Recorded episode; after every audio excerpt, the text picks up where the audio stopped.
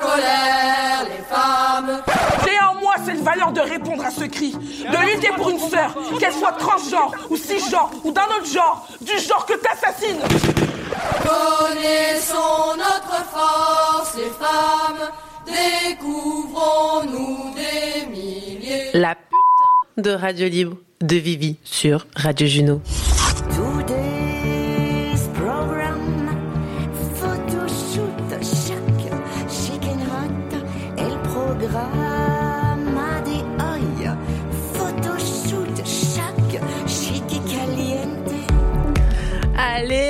C'est la radio libre de Vivi. On ouvre avec du lourd, de l'exclu, sortie prévue mi-novembre, mi-décembre. Marielle nous offre en avant-première la nouvelle version de son titre phare, Hot, Chic et Chaud, Photoshoot. Je vous préviens, on est là pour une putain de bonne humeur ce soir. On se retrouve tout de suite après ça.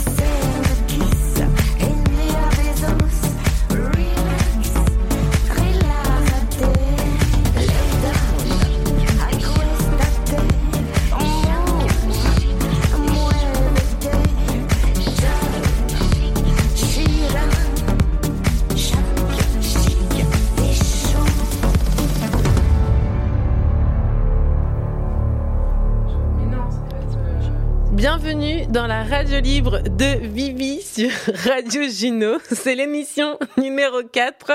Putain, mais c'est que je commencerai à tenir dans la longueur, non? Euh, Oui, vu, au- vu mon rapport à ma temporalité, je vous assure qu'on est sur un exploit. On remerciera mon coach et formateur Julien et créateur aussi de la fameuse radio Juno, qui a su gérer la crise de la troisième émission. Parce qu'à la dernière émission, je faisais vraiment pas la maline, je menais pas large, j'avais envie de tout arrêter, je me demandais pourquoi je faisais tout ça. Alors que franchement, il y a des gens qui le font mille fois mieux que moi. Vous le voyez venir, le petit imposteur. Sans parler de ma personnalité border, qui est capable de se désintéresser d'un truc du jour au lendemain, ou plus précisément d'une seconde à l'autre, sans aucune raison, sinon ce serait trop simple. Sauf que là, où il est intelligent, Julien, c'est qu'il connaît les failles humaines.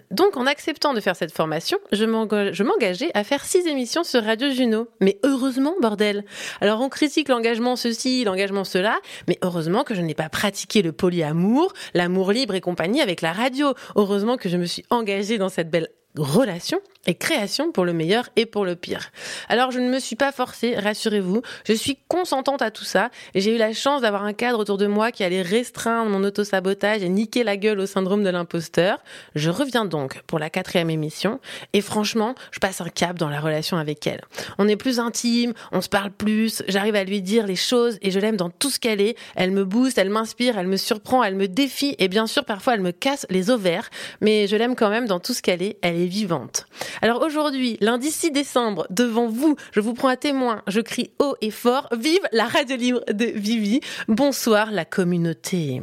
Alors ce soir, au programme du lourd, Ouais, ouais, on commence à parler auto-santé avec Aline depuis la Drôme. Alors, euh, qu'importe euh, votre genre, votre place, on va parler de se réapproprier nos corps. Alors, Aline, es-tu là? Bon, alors Aline n'est pas là, mais elle va arriver. Oui, je suis, ouais, je suis là. Oui. Salut. Bonsoir Aline. Salut tout le monde. Donc on va commencer avec toi. Ensuite, on ira, euh, je vous ferai découvrir Marielle, artiste chanteuse. Elle fête euh, les 10 ans de son titre phare photoshoot. On ira à sa rencontre. Je suis tellement fan et tellement heureuse qu'elle ait accepté cette interview. On partira visiter la planète Marielle. Et ensuite, on sera avec Kirsten, la meuf qui ne voulait pas être Beyoncé, un parcours de vie, une quête d'identité et de soi qu'elle vient nous livrer avec beaucoup de joie et d'humanité depuis la Belgique. Bonjour Kirsten. Eh, bonjour Vivi, tu vas bien? Ça va, très bien, merci. Et toi? Très bien, merci. Ensuite, nous aurons la sorcière de Pouilly qui a faxé ses, prévisions astrales aussi. Attention, c'est la grosse déglingue.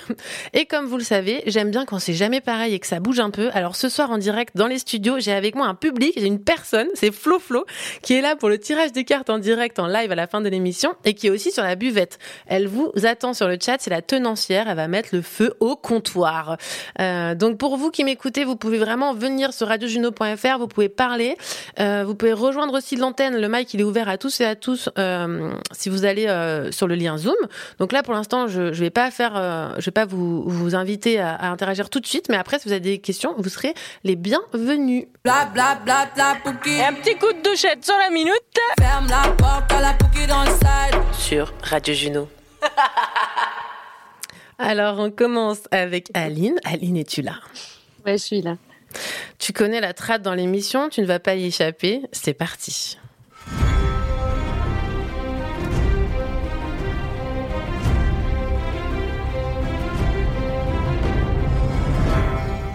Aline, Aline, tout a commencé au Universel il y a un peu plus d'un an. Le festival de la Yoni, la vulve en Ardèche. J'étais bénévulve à l'époque et s'il y a un atelier que je ne voulais pas manquer, c'était l'auto-auscultation. Ce jour-là, je rencontre pour la première fois Aline. La salle est pleine à craquer, elle refuse même des meufs à l'entrée. Son mec fait le videur, personne ne rentrera dans cette pièce pendant ces deux heures. J'ai 34 ans et je chercherai mon col de l'utérus pour la première fois de ma vie avec une autre meuf que je ne connais de nulle part qui m'aide à tenir un miroir et une lampe. Aline anime cet atelier à merveille, je suis fan, je veux absolument la faire venir en Ardèche.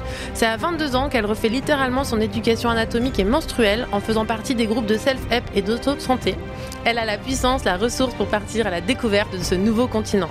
C'est en évoluant dans un milieu artistique et féministe, en allant vivre longtemps en Amérique latine, que tout ça lui permet d'ouvrir les ressources pour une autonomie et de retrouver le savoir. Et le savoir, c'est le pouvoir. Aline, 34 ans, comédienne, circassienne, doula et intervenante en santé des femmes, rien que ça. Elle crée sa structure Maga Viva qui vient tout réunir. Po, po, po. Maga, en latin, c'est magicienne, l'enchanteresse, la sorcière et Viva pour le vivant.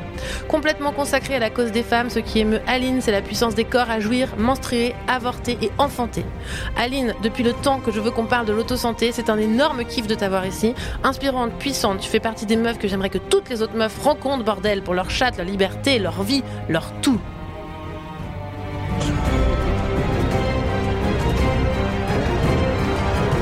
Bienvenue Aline. Oh yeah, merci. Waouh. Est-ce que tu as quelque chose à rajouter? Pas du tout. Là, je suis, je suis super, euh, super émue, honorée de, d'entendre ce petit portrait. euh. Ouais, c'est touchant, quoi. C'est puissant aussi, c'est cool.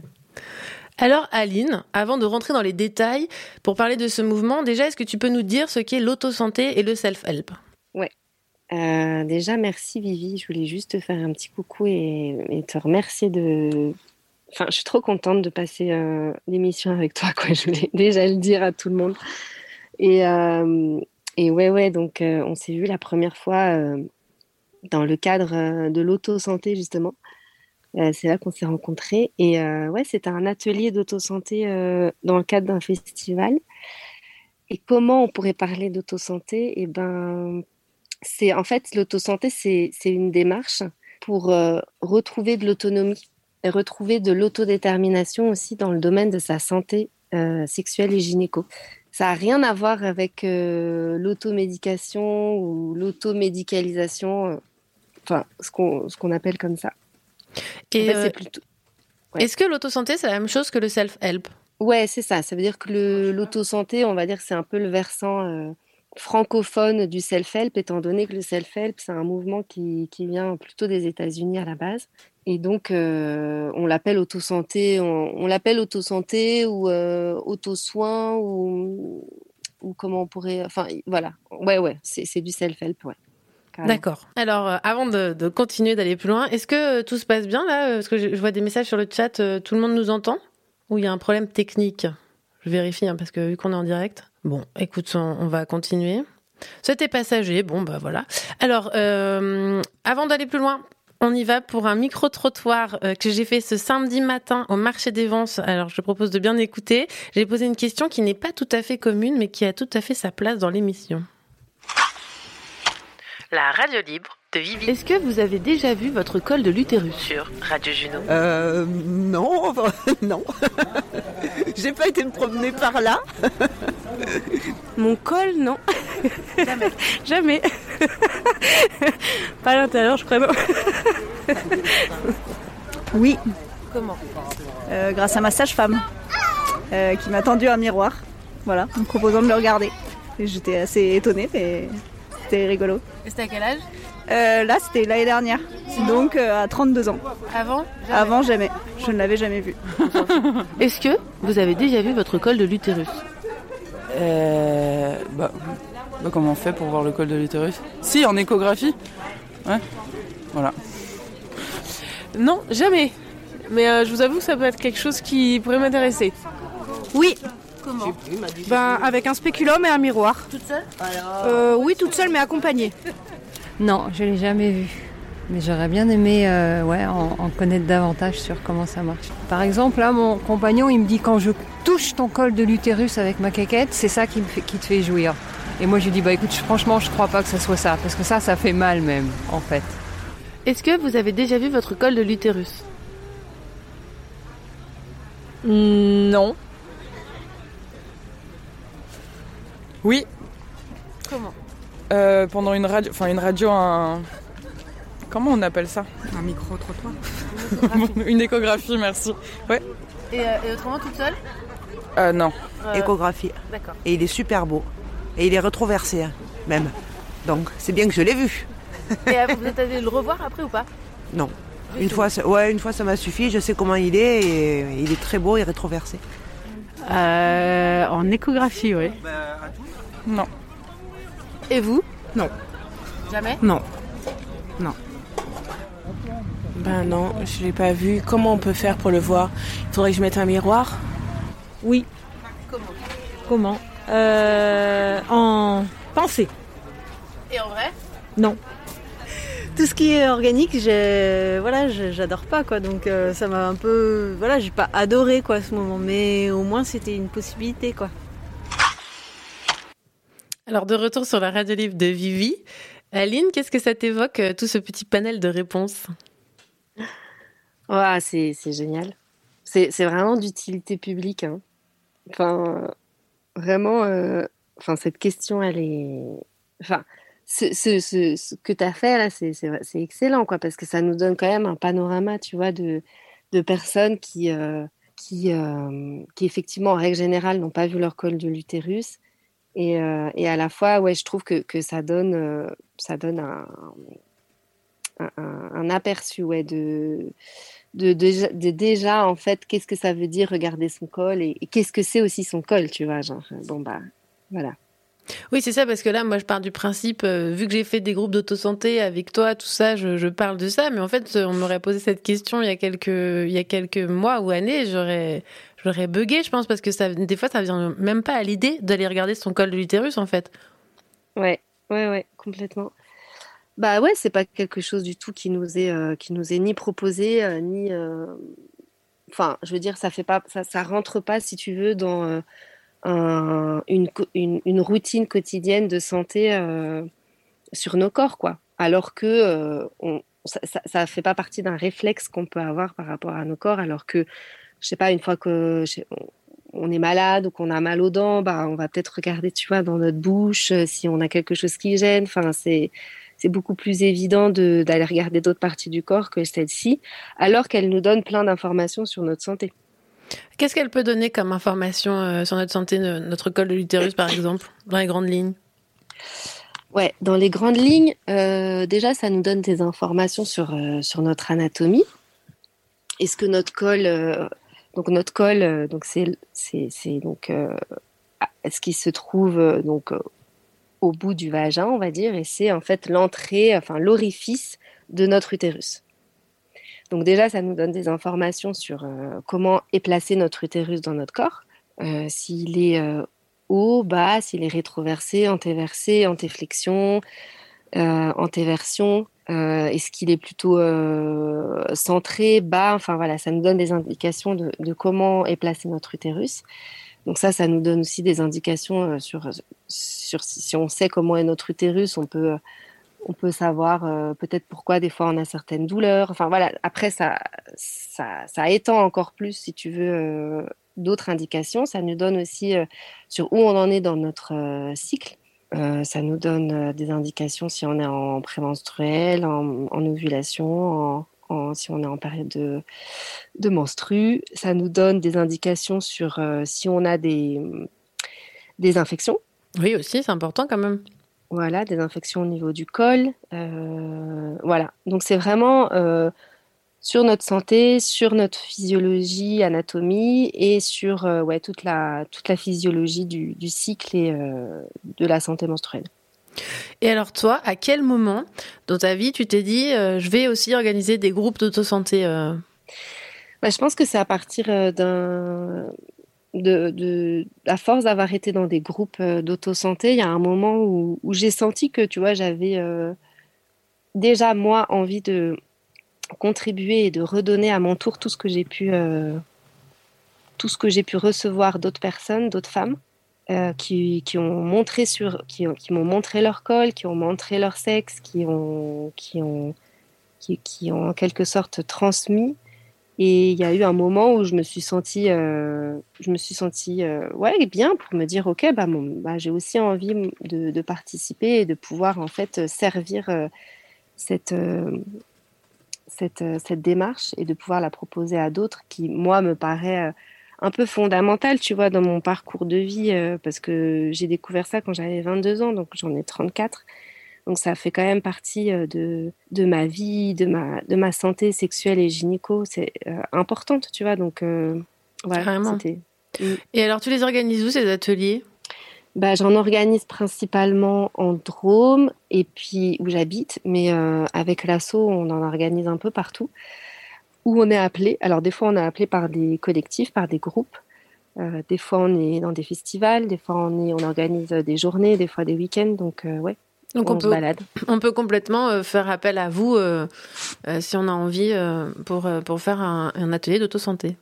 Ouais, carrément, carrément. Ça peut être un one shot ou aussi des fois ça peut être parce qu'il y a un groupe qui est déjà qui est déjà qui est déjà constitué et qui a envie en fait de de faire du self-help et qui sait pas trop en fait parce que tu vois il y a, a pas non plus de enfin je veux dire c'est quand même une démarche qui est assez particulière et qui est pas forcément encore super on va dire connue euh, et, euh, et recommandable parce Oui. qu'il y a ouais Il y a dehors des a priori là-dessus. euh. il y a, ouais, il y a beaucoup d'a priori, ouais, carrément. Bah, dès que tu mets des, des, des femmes et des personnes concernées ensemble, sans une autorité euh, quelconque, euh, ouais, ça fait peur, ouais. Ouais, ouais, bah, normal. Alors d'ailleurs, euh, nous, on a toutes les deux, on a organisé une journée ici en Ardèche en novembre dernier, parce qu'on avait envie de proposer euh, un moment en non-mixité choisi sans hommes 6.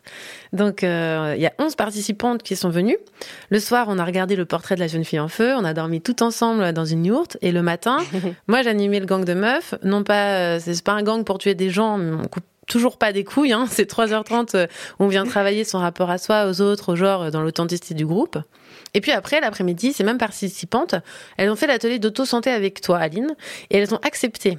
Et ça, c'est vraiment, euh, c'est vraiment très, très sympathique de leur part, que j'allume mon enregistreur quelques minutes pour que vous puissiez vivre un peu de cet instant magique, intime et politique surtout. Donc je propose qu'on écoute ça et qu'on se retrouve tout de suite après pour aller plus loin encore sur l'auto-santé. La radio libre de Vivi. Là, on commence là Alors, il y a France 3 euh, Ardèche qui est avec nous. euh. Sur Radio Juno. Bonjour, madame la journaliste. euh, Bonjour. vous, euh, J'ai fait un reportage sur l'auto-santé. Il a changé le service public. hein. Il a changé en mieux, non? Bah ouais, du coup. Bah ouais. On va attendre euh, tout le monde, mais vous pouvez déjà euh, vous mettre tête en culotte ou voilà, vous, vous mettre à l'aise euh, sur votre coussin. Bah, pour moi, c'était une découverte euh, vitale. Enfin, voilà. Et bien évidemment, je ne peux que le, le répéter euh, encore. Euh, pas d'injonction, pas d'obligation. Si vous êtes, vous sentez que vous êtes arrivé là où vous avez envie d'aller, vous pouvez tout à fait sortir. ou- Vous avez tout euh, enlevé le spéculum, du, enfin ouvert le truc là du, du plastique. Parce que ça, c'est quand on Et ça m'a fait quand même du bien de, voilà, de, de me laisser ce temps, de me poser dans le corps et d'aller regarder. à faire, c'est effectivement de vous installer confortablement, puis de, de rentrer déjà un peu dans, dans votre corps comme ça, Euh, d'être à l'écoute de vos, de, de- des sensations. Et maintenant, je vous invite à, prendre le miroir et à le déposer entre vos jambes. Pas bloquer la respiration, continuer à, respirer. Inspirez, expirez. Si vous avez besoin de voilà, vous déposer, vous relaxer, que le corps soit pas dans une tension. Et donc, euh, comme euh, j'ai fait tout à l'heure, euh, eh ben de faire un petit euh, cartographie de votre vulve. Il y a des découvertes. Moi j'ai un miroir grossissant aussi. Ça t'aide ou ça Bah, te- non, mais impressionne plus que- Je sais pas, je te poserai une question tout à l'heure. Euh, le capuchon, c'est ok? Il y a des plus ou moins grands capuchons. Il y en a qui recouvrent totalement le gland du clitoris. Il y en a qui recouvrent euh, à moitié ou un quart. Pour celles qui ont envie d'aller explorer euh, l'urètre, alors là, on rentre dans les, les détails. Avant ça, je vous ai pas demandé si euh, vous aviez observé la couleur de, de vos lèvres. Moi je, je sais plus là. Moi aussi, je suis perdue. Où c'est l'urètre? Alors, euh, vous vous souvenez, on avait vu le capuchon du, du clitoris, Oui. le, gland du clitoris. Ouais. Et là, on descend. Euh, si tu veux, je te, pour celles qui veulent que je leur donne euh, un. que je vienne avec elles ou que. ou quoi, vous me dites. Hein. Donc, ensuite, au niveau du vagin, est-ce qu'il y en a qui, euh, qui voient leur. leur. comment on appelle ça déjà? Non, le. L'hymen. Beaucoup d'excitation au départ. Euh, et ensuite, euh, ouais, beaucoup de douceur. Euh, c'était guidé par, euh, par Aline. Et c'était vraiment Ouais, un moment à un soi parmi d'autres. À l'entrée du, du vagin. Moi je vois un truc un peu bizarre, enfin comme si euh, j'avais ouais, des bouts de chair en plus. Ou, ouais, c'est ça. Donc c'était assez exceptionnel pour ça. Ouais, super important de pouvoir le faire dans l'intimité du groupe. Lâchez-vous le vagin un petit peu là. Lâchez-vous. Et puis on va doucement préparer votre petit matériel. Est-ce que vous avez euh, le spéculum qui est pas loin? Il n'y a pas de pression à se mettre. Pour insérer, euh, vous pouvez déposer le spéculum d'abord à l'entrée du vagin, sans l'introduire, et sentir avec votre corps si s'il y a un oui ou s'il y a un plutôt non euh, plus tard, un autre moment. C'est pas, c'est pas mon moment. Mais ce qu'on voit là des deux côtés, c'est euh, les parois de votre vagin, ouais. Ouais, moi aussi. Qui l'a enlevé euh, Je l'ai enlevé, Ok. je l'ai mis dans le plastique. ok. Vous avez vu de- des fluides ou pas Ouais. Ok. Blanc, ouais. Quelle couleur vous voulez nous partager Eh ben, on peut se rhabiller euh, tranquillement. Vous pouvez euh, vous faire un, un check euh, de vous-même, de ce que vous avez pu voir, euh, de ce que vous avez peut-être écrire ce soir ou un autre jour. Qu'est-ce que vous avez pu observer S'il y avait des choses justement que vous ont paru entre guillemets normales ou pas normales. J'ai entendu ce mot normal. Chaque anatomie est, est totalement différente. On a, on a des mondes entre nos cuisses complètement différents.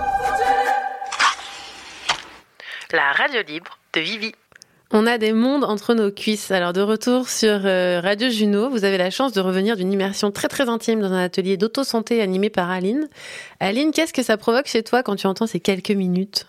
Ah, déjà, je voulais te remercier euh, d'avoir euh, d'avoir fait ce, ce reportage. C'est hyper, euh, hyper délicat de, de, de, de prendre, de témoigner en fait de, ces moments d'intime en collectif. Euh, bah, ça me fait rire parce que c'est quand même, je sais pas combien de temps ça a, fait, a duré, mais ça a duré une heure, une heure résumée en, en 4-5 minutes. Mais je trouve ça. non, mais c'est. c'est- Je sais pas, je sais pas en fait, moi, moi je, je, je me sens. Enfin, moi en tout cas, je trouve que plus il y aura de monde qui aura accès à. Parce qu'on se fait tout un... En fait, on se fait tout un monde. Le- Une fois, j'ai été interviewée par une autre radio et j'ai été interviewée par, par un homme. Et je crois que le gars, il s'imaginait, tu vois, qu'on était en train de faire des trucs. Enfin, je sais pas, je crois que les gens, ils ils projettent des choses de ouf, ouf sur qu'est-ce que c'est. Ouais, ils fantasment complètement alors que c'est quelque chose de très simple, mais à la fois très puissant et très euh, et à la fois très joyeux. Enfin, je veux dire, il y a des moments où on rigole. En fait, on est nous-mêmes, quoi. C'est juste qu'on est super authentique. euh, C'est des moments d'authenticité quand même. Enfin, ouais. Ah là, et on peut pas être plus authentique euh, au moment où on est à poil en train de, de se regarder la vulve quand même. Bah oui. Je crois qu'on est vraiment, on peut dire vraiment à poil. Et qu'est-ce que, qu'est-ce qui toi, ça te, qu'est-ce qui te plaît le plus dans quand tu, quand animes ces ateliers? C'est quoi qui te fait vibrer à ce moment-là? Bah, C'est vraiment euh, euh, remettre euh, entre, euh, entre les mains de, de ces personnes, de ces femmes, euh, leur propre capacité à, à être, à, à faire corps avec elles, à se connaître, à, à, se, à se reconnaître, quoi. Enfin, vraiment se regarder, se, euh, être en lien avec elles et de dire, OK, bah, moi, je suis ça, je, ça, ça me fait ça, ça m'émeut beaucoup en fait d'avoir cette euh, ce courage d'y aller en fait. Et, et je pense que le groupe pour ça aide énormément, énormément, énormément. Le collectif en fait, euh, pour moi en, en self-help c'est vraiment une pratique euh, collective quoi. Enfin, il y a- le collectif euh, il vient il vient il vient vraiment en fait remettre une place juste dans ne pas se sentir démuni et Mm. complètement laissé laissé seul en fait dans dans cette dans cette réappropriation des savoirs justement. Et, donc euh, je trouve que aujourd'hui comment le rapport à nos corps est très individualisé. On va seul chez le gynéco on va seul chez la sage-femme. Enfin il y a quelque chose de très euh, découpé comme ça dans nos vies. Et il n'y a pas d'espace euh, collectif de réappropriation des savoirs où, où on expérimente, parce que c'est ça aussi pour moi qui m'émeut beaucoup, c'est que ces femmes, ces personnes se laissent traverser par l'expérience euh, réelle, concrète, euh, là, euh, euh, expérientielle, quoi.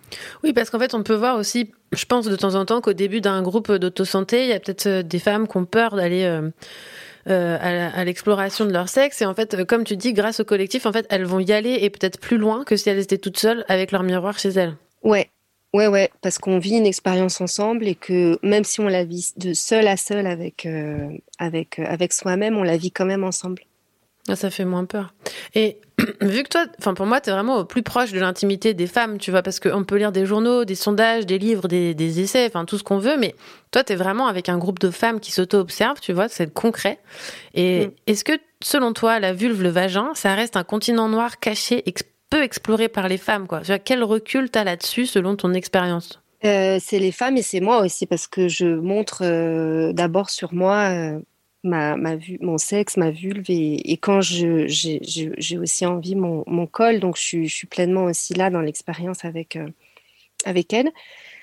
Et ce que je peux en dire, c'est que oui, c'est un territoire complètement méconnu alors que c'est si, entre guillemets, accessible, mais ça, c'est, vraiment parce qu'on s'est déresponsabilisé, on nous a déresponsabilisé de nos corps, on a complètement pathologisé en fait nos, euh, nos corps et ça depuis le début en fait de l'histoire de la médecine et de la gynécologie. Euh, le corps de la femme est défaillant en fait. Il est, il est, il y a quelque chose qui fait qu'il est euh, le, le corps des femmes euh, est de toute façon euh, quelque chose qui ne font, enfin, qui, ouais, voilà, qui, qui, qui est défaillant et c'est un regard complètement euh, sexiste euh, sur, euh, sur le corps des femmes Mm. parce que la médecine est pensée euh, depuis euh, la neutralité euh, qui n'est pas neutre du coup euh, du corps euh, masculin. Donc euh, évidemment, euh, voilà. Et puis, euh, c'était quoi déjà ta question? Bah, est-ce que toi, tu t'arrives, enfin, est-ce que tu, tu te rends compte que les femmes, n'importe quel, n'importe leur âge, leur milieu social et tout, en fait, que ça reste quand même hyper tabou d'aller regarder son sexe, quoi. Enfin, je veux dire, il y a vraiment quelque chose de l'ordre euh, de du continent noir, comme on dit, enfin, vraiment de, de l'invisible, quoi. Mm. Ouais, et puis ça, je l'associe beaucoup à- au fait de qu'on a complètement aussi euh, médicalisé la santé sexuelle et gynéco. Ça veut dire que seule euh, une personne euh, soi-disant compétente peut aller regarder cet endroit, cet Mm. endroit-là de ton intimité et que toi, tu n'es même pas légitime à, à te connaître, à. Déjà, légitime à te regarder. Donc, imagine te connaître et puis en plus être expert de ton propre corps. Là, c'est genre, bah, voilà. Et, Ah ouais. du coup, et en plus de ça, ouais, c'est tout le côté euh, euh, pathologisation du corps où, euh, où, en fait, de toute façon, tu auras toujours besoin de quelqu'un pour, pour, pour te soigner, pour te, te, te dire qu'est-ce qu'il faut faire, comment faut le faire, quand il faut le faire. Et ça, depuis le début de, de ta, De ta de vie ta de femme. puberté, de ta vie de femme jusqu'à jusqu'à absolument la fin, en passant par toutes les étapes et toutes les, toutes les transitions de vie euh, qui peuvent se passer entre quoi. Et euh, alors, je vais, je vais, euh, je vais accueillir Oriolina sur le chat, euh, qui apparemment voudrait peut-être passer à l'antenne. Peut-être qu'elle a une question, je vais voir. Euh, avant de, de, continuer, on va, on va rejoindre euh, d'autres sorcières avec ce magnifique morceau qu'Emmanuel m'a fait découvrir. Abraham Fogg avec le bal des sorcières tout de suite dans la radio libre de radio de Vivi sur Radio Juno.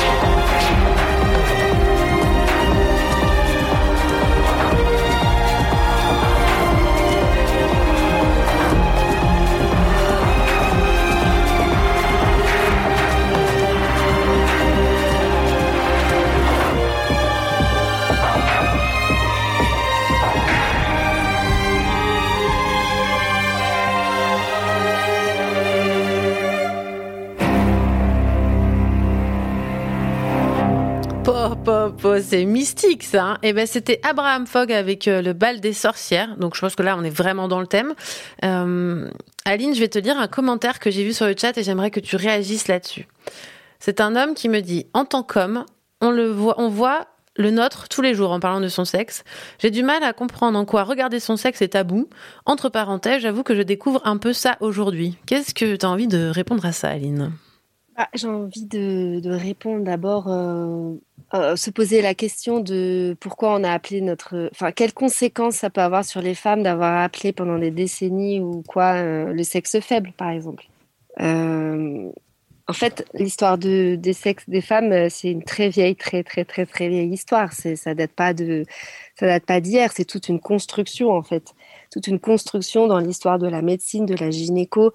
Quand ça a apparu au début du XXe siècle, en fait, c'est que on- le, le sexe de la femme, a été- ne- le corps de la femme ne lui appartient pas. D'abord, on a fait, euh, enfin, l'histoire de la gynécologie n'a pas été montée avec les femmes. En Oui. fait, c'est euh, les médecins, les gynécologues qui se, qui se sont dit, bah ça, c'est ça, ça, c'est ça. En fait, euh, les, on, a, on a fait des tests sur des femmes, d'ailleurs, beaucoup dans les dom-toms. Il y a une histoire très raciste par rapport à la gynécologie. Enfin, c'est un gros paquet, quoi. Enfin, c'est vraiment quelque chose qui, a des racines très, très, très profondes et qui nous a été transmis de génération en génération sur euh, ce, pouvoir extérieur sur nos corps. Donc, en fait, tout simplement, c'est comme si on disait à, à une enfant euh, pendant toute son enfance euh, euh, ne fais pas ça, ne fais pas ça, ne fais pas ça, ne fais pas ça. En fait, et ben voilà, depuis des générations, euh, on ne nous do- donne pas accès. En plus de ça, il n'y a pas de transmission. En fait, il y a un manque de transmission énorme entre femmes, qui était le cas pendant des, des, des, des centaines et des milliers d'années. Enfin, voilà, Euh, on connaît tout ce qui s'est passé avant, avant l'époque justement des, sorcières et quand on a commencé à médicaliser tous- les aspects de la vie, la vie d'une femme. Et donc, euh, bah, euh, à partir de là, la, médecine s'est complètement appropriée. C'est pour ça qu'on a commencé à professionnaliser tout ce qui était en lien avec le corps des femmes. Et donc, à partir de là, y a, on a complètement arrêté de transmettre. Les mères ne transmettent pas à leurs filles, qui ne transmettent pas à leurs filles. Et il n'y a plus, euh, a plus d'espace de transmission. Et donc, on est complètement assujetti à, à d'autres.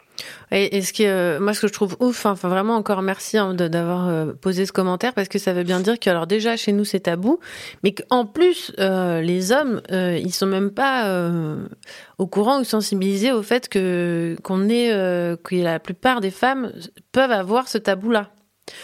Parce que il y a peut-être aussi une place euh, pour eux dans tout ça, parce que c'est quand même intéressant de savoir si ça, si on, quand on est hétéro et un homme, si sa copine euh, a un rapport avec son, sa propre vulve ou pas, non? T'en penses quoi? Ah ouais, carrément, ça, ça pose aussi question de bah, quelle communication on a en fait euh, dans, en- entre personnes dans nos sexualités. Euh, de, connaître l'autre, c'est peut-être aussi euh, connaître euh, son rapport à, son sexe et, c'est là aussi où on se rend compte que dans nos sexualités, c'est ce non-accès à, nos corps a une, influence énorme. C'est ce qui fait qu'en fait, on ne connaît pas vraiment nos besoins. euh, ou on ne connaît pas vraiment qu'est-ce qu'on aime ou qu'est-ce qu'on n'aime pas vraiment. Ou pendant les ateliers de, de self-help, quand même, c'est c'est fou quand on commence à poser euh, une vulve et puis aussi toute l'anatomie euh, féminine. Enfin, genre, t'es là, mais waouh, mais ça, c'est ça, et ça, ça, ça, ça sert à ça. Et en fait, il y, a- il y a une curiosité, une envie de connaître parce que, en fait, on, on, on sait pas vraiment, enfin, on vit des choses dans nos corps ou même des fois, on ne vit pas parce qu'on se coupe, parce qu'on ne sait pas, en fait. On on, on, on sait pas réellement qu'est-ce qui est en train de se passer physiologiquement pour nous. Et euh, toi, est-ce que ça t'a été transmis, par exemple, tout ça par les femmes de ta famille, de ton entourage, ou t'as dû aller chercher euh, ça ailleurs? Ouais, ouais, j'ai dû aller chercher ça ailleurs, ouais, ouais, complètement, ouais. Après, euh, c'est vrai que j'avais, j'avais peut-être une, j'avais quand même une mère qui était, qui était, en tout cas, qui, qui m'entravait pas là-dedans et qui, qui m'a pas, enfin, qui m'a donné la possibilité en fait de me donner cette liberté de d'apprendre sur moi et je la, je la remercie pour ça euh, parce que euh, elle en a pas fait un tabou. Après elle m'a pas encouragée euh, tu vois non plus mais euh, elle en a pas fait un tabou. Donc c'est ce qui est déjà énorme je trouve. Oui, oui c'est c'est déjà beaucoup plus simple de partir sans que ça soit un énorme tabou, sa vulve. Et alors, les, les, la, la- la nouvelle génération, est-ce que tu, tu penses qu'elle a, elle est un peu différente par rapport à ça? Ouais. Ouais, moi je suis super heureuse de. Enfin, et aussi super euh, foi touchée quand je. Quand dans les ateliers, il y a, il y, a des, il y a des très très jeunes euh, filles. Ça, quand je dis jeunes, c'est. Là, au, festival de Yoni, par exemple, il y avait, euh, il y avait vraiment des, des, des filles de, qui étaient majeures, mais à peine 18 ans, quoi. Et je me dis, waouh, bah, c'est c'est déjà un bon, un bon, un bon bon pour elles qu'elles qu'elles se, qu'elles aient accès à ça. Après, je trouve que d'une façon générale, l'éducation sexuelle, elle est, comme tu as dit tout à l'heure, très théorique. Que comme Ouais. on a un tabou par rapport au corps, euh, bah, en fait, on, on en parle théoriquement. Mais toi, tu as bien vu pour assister deux fois à des ateliers que la pratique, en fait, ça donne accès à, ça donne accès en fait à, à, à, à- à- à quelque chose qu'on vient toucher. Et, et- et donc voilà, c'est aussi le reflet de nos sociétés, quoi, que c'est tellement tabou que, tu vois, moi, quand je vais acheter des spéculums, euh, enfin, on me regarde trop bizarre, enfin, surtout Oui, parce que, achète. euh, parce que toi, tu vas acheter, euh, pour, j'explique pour les auditeurs et et auditrices, tu vas acheter des spéculums genre par 10 ou par 20 pour tes ateliers. Ouais, par centaines, même, c'est moins cher. Donc, tu arrives à la pharmacie et tu dis bonjour, je voudrais 100 spéculums, s'il vous plaît, quoi. Ouais, je voudrais une boîte de 100, s'il vous plaît. Et puis là, c'est. euh, Enfin, tu vois, c'est c'est genre, on me regarde, mais attends. Ah, ok. Et donc, généralement, on me dit Ah, vous êtes sage-femme? Je dis Non, non, je suis pas sage-femme. Donc, tu vois, je n'explique pas, quoi. Je, je dis Non, non, je je suis pas sage-femme, je me justifie pas. Mais il y a vraiment un regard perplexe de, de sidération de Ok, qu'est-ce que. Enfin, qu'est-ce que je fais, quoi Enfin, comme si. euh, comme s'il y avait cette espèce de, de truc, mais elles- elles- elles- les femmes ne. En fait, il y a vraiment ce truc de. Ok, les femmes, si on leur laisse faire quelque chose avec leur corps, elles vont faire n'importe quoi.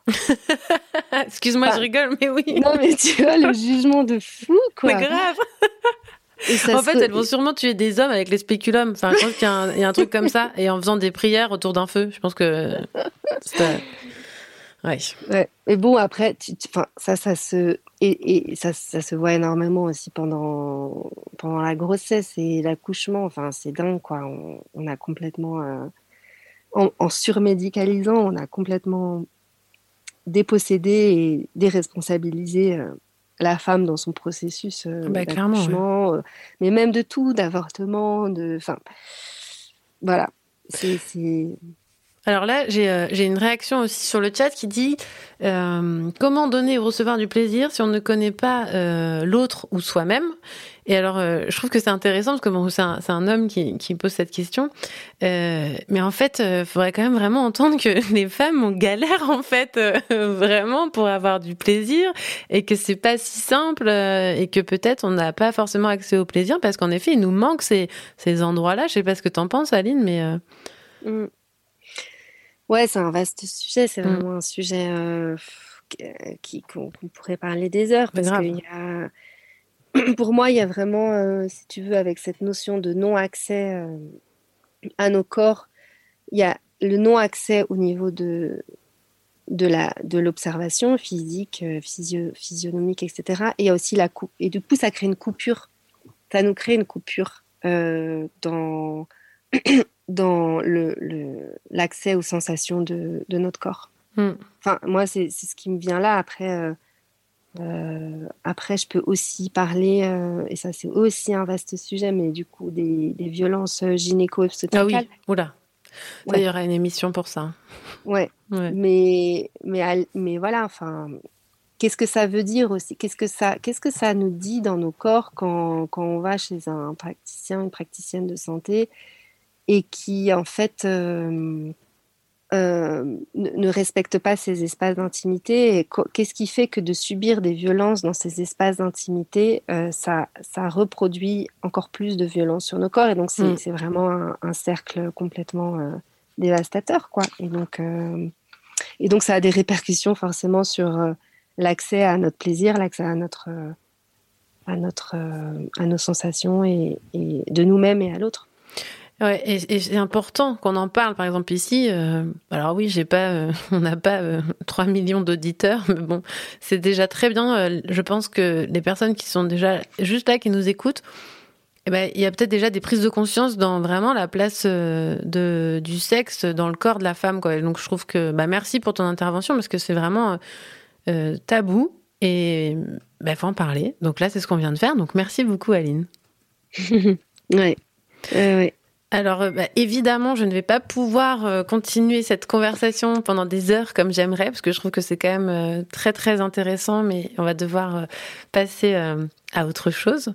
Est-ce que tu peux donner quand même peut-être vite fait comment on peut faire si on veut faire, si on veut maintenant assister à un atelier d'auto-santé? Est-ce que c'est facile de trouver sur Internet, que ce soit avec toi ou avec d'autres personnes, ou est-ce qu'il faut un peu avoir des, des astuces?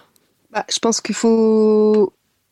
Ça se trouve pas si, si facilement. Moi, mon rêve, ça serait qu'il y ait des, des, des groupes euh, d'auto-santé euh, dans chaque euh, quartier, dans chaque village, et, tu vois, en mode vous avez une pièce pour vous, pour expérimenter, ne soyez pas seul avec votre santé. C'est ce qu'on appelle la santé communautaire, c'est ce qu'on appelle la, le- la transmission entre pairs, tu vois, qui est, qui est beaucoup plus développée en Belgique et en, en Suisse, par exemple. Bruxelles, En je t'aime, Bruxelles, je t'aime. Ouais, exactement. Mais euh, allez dans les réseaux féministes, euh, enfin voilà. Et puis si vous voulez nous contacter nous pour euh, pour des infos, pour euh, Bien sûr. Pour qu'on vous transmette aussi euh, ce qu'on fait avec l'asso et puis ce que font d'autres, euh, bah n'hésitez pas à nous contacter sur euh, sur Magaviva. On a un site internet, on a l'Instagram et voilà, ça sera avec grand plaisir Mm. de Moi, je vais mettre les liens hein, pour les gens qui nous écoutent. Euh, merci beaucoup pour ta présence chaleureuse. Est-ce que tu veux rester avec nous ou est-ce qu'on te laisse, Aline? Eh ben, je vais rester avec vous et j'avais une petite phrase de fin que j'avais envie de vous lire. Bah, profite. Et ça me fait vraiment. euh, Enfin, pour moi, elle est. C'est pas moi qui l'ai inventée. hein, Je l'ai lu quelque part, mais elle me fait extrêmement euh, plaisir et j'avais envie de vous la de vous la partager. Faites connaissance avec votre sexe. N'en laissez pas le monopole au patriarcat. Oh, c'est beau ça. Ça ferait un très Voilà, joli jingle. conclure. Ouais, à fond. Merci Vivi. Merci, Aline. beaucoup de ton invitation. Merci. Radio Juno.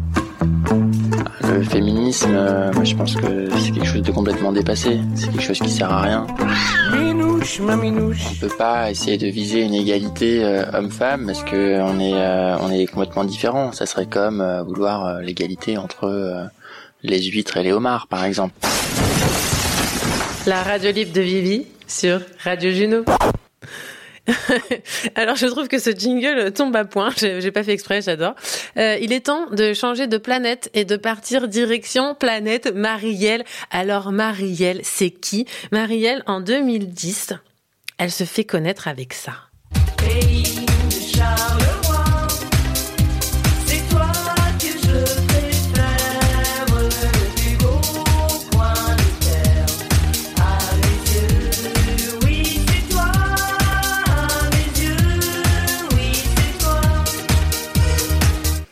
Peace. De Charleroi, un hymne officiel de la ville de Charleroi en Belgique depuis 1860. À l'époque, Marielle est conseillère communale et agent d'assurance. Et sa manière pour contrer les filles et les fils d'eux en politique, eh ben, elle fait ce clip. Elle a de plus en plus de voix, ça marche, ça a une portée euh, côté politique. Et en une semaine, elle fait 20 000 vues directement sur YouTube. Ça lui donne donc envie de continuer. Et on connaît aussi donc le titre photoshoot que vous avez entendu en ouverture, qui fête ses 10 ans. La version que vous avez écoutée est vraiment une exclue. Elle sort officiellement dans quelques jours. Merci encore, Marielle. Et Marielle, c'est aussi ça. Je je suis pas d'humeur. Je suis pas d'humeur,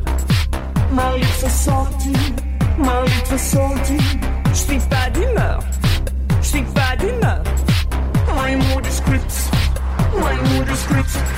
je suis pas d'humeur. Alors Marielle, femme hyper sociable, naturellement sexy, c'est elle qui le dit. Connue du web et surtout dans la communauté gay, elle est interprète, a écrit six titres sur les 30 morceaux qu'elle compte à son actif. Elle voyage beaucoup, elle a une joie de vivre et une façon d'être au monde, mais que je suis tellement fan de l'avoir interviewée pour vous. Alors euh, j'ai dû garder le meilleur. Je vous laisse embarquer pour un voyage de 7 minutes 48 direction planète Marielle. On se retrouve tout de suite après. La radio libre de Vivi. Coucou Marielle sur Radio Juno. Bonjour, comment va Ça va et toi Mais Très bien, merci, comme toujours. Ouais, c'est cool, ça me fait plaisir de t'avoir. Je suis un peu intimidée, mais je suis contente.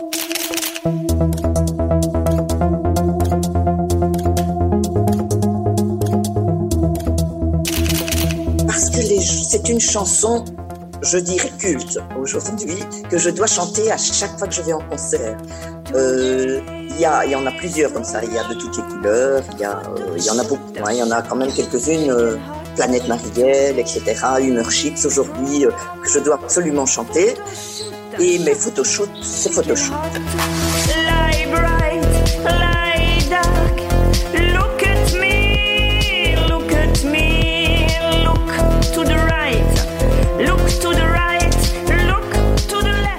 Euh, photoshoot, bien, si j'ai écrit cette chanson, c'est parce que j'adore faire des shootings photos, tout d'abord. Et tous les photographes, bon, ben, disent la même chose, hein. euh, mets-toi à gauche, mets-toi à droite, sois à l'aise, etc., etc. Donc, j'ai écrit cette chanson pour ça.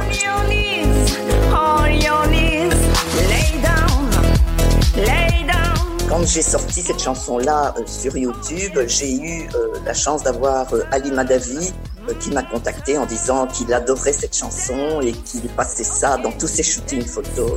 Voilà quoi.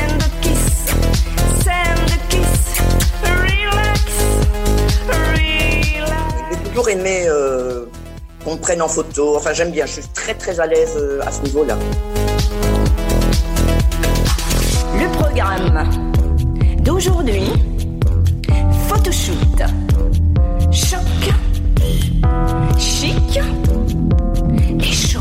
Quand le, le photographe me met à l'aise, mais si lui est coincé, je le décoince. hein. Je te rassure tout de suite. Programme d'aujourd'hui, choc, chic et chaud. Et par rapport euh, aux, aux critiques dont tu t'exposes sur le web, t'en penses quoi? Ah, mais alors là, oh, je, ne- je ne sais même pas que ça existe. Je n'en ai rien à faire. Mais absolument rien. Ça te passe complètement ne- Ah, mais totalement. C'est génial. Et vous pouvez me- On peut me critiquer, on peut m'insulter, ça m'est totalement égal. Au contraire, je dirais que ça me booste. On fait ce qu'on aime quand on n'ennuie personne, en fait. Voilà. C'est Quand vrai. on est adulte et consentant, on peut faire ce qu'on veut dans la vie. Turn to the left. Turn to the right.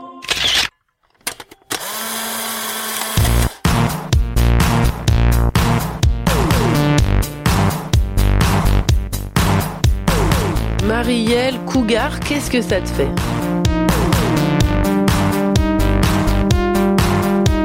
En bord du léopard, au bord de la Il piscine. faut le définir, parce qu'il y a deux, trois définitions de cougar. Cougar, on peut être cougar euh, à 30 ans et dire qu'une femme se maintient, euh, prend bien soin d'elle, et on dit que c'est une cougar. Ni trop glycérine au bout de Trafalgar. Quand l'amour Si c'est ça, oui, d'accord, je suis tout à fait d'accord. Si c'est une dame, si on le définit comme une dame euh, qui court après les petits jeunes, là non, ce n'est pas moi du tout. Je dirais que ce sont les jeunes qui viennent vers moi. Mais moi, je ne, bon, je ne cours après personne. Et si les jeunes viennent vers moi, ben, il faudrait les définir eux. Quelle est cette définition? Chaque fois, c'est toujours la femme qu'on traite de, ben, de cougar.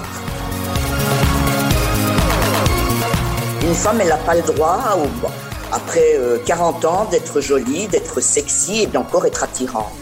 Et c'est bien triste. Ce que toi, tu t'autorises Mais pleinement. moi, je ne, moi je- ça, je m'en fous aussi parce que moi, je suis comme je suis. sur toi, toi non plus, ça ne va pas. Quelque chose te chagrine. Allez, viens chez moi. Je ne sais d'ailleurs même pas comment ça s'appelle, euh, des, des hommes. Dans le sens contraire, en fait.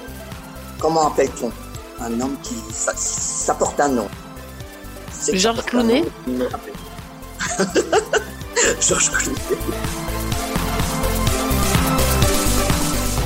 Est-ce que euh, Marielle est une amoureuse Ah, une éternelle amoureuse. C'est si bon l'amour. Mais dans tous les sens du terme. L'amour, c'est pas spécialement l'amour physique de. Mais bon, moi, je suis vraiment amoureuse de tout, en fait. Voilà, moi, je ne sais pas. Euh, j'ai beaucoup de gens aussi qui m'écrivent, des fans qui sont quelquefois malheureux et tout. Mais si je, on peut leur apporter quelque chose, ça aussi, c'est de l'amour en, leur répondant euh, des choses. euh. Voilà, moi, je trouve que ça, c'est de l'amour aussi, de pouvoir apporter. euh, L'amour, c'est vaste, c'est très, très, très vaste.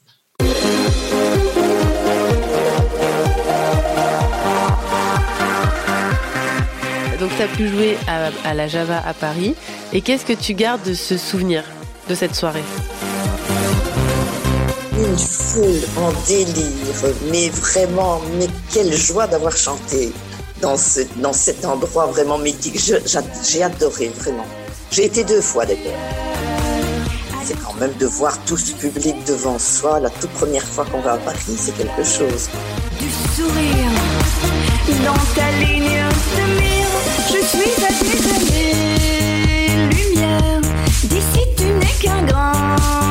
poussière. Rien qu'une figure lointaine. Un mannequin puissant, anxiogène. Moi, je ça coulait, l'eau coulait des murs, ça coulait partout. En une demi-heure, j'étais trempée. On m'avait bien coiffée et maquillée, ça n'a servi strictement à rien. j'étais dans un état. Oh là là là là. Mais ah, ce fut vraiment génial. Moi je vis dans une fête d'astres, d'argent et de comètes. Ah, mais j'adore parce qu'après, je rencontre les fans, évidemment. On va faire des, des photos, on se parle. Voilà quoi. Moi, je suis très proche des gens, je bien. J'aime bien les rencontrer. Ça fait deux ans là que je n'ai plus rien fait, malheureusement. Mais oui, ça me manque. Et là, il n'y a pas de date de prévue prochainement? Malheureusement, non. Et comment ça se passe? Il y a Et des gens qui t'invitent à venir jouer? C'est toujours des, des gens qui m'invitent. Donc si vous entendez, invitez Marielle. Oui, invitez-moi parce que j'ai envie de vous voir, les loulous.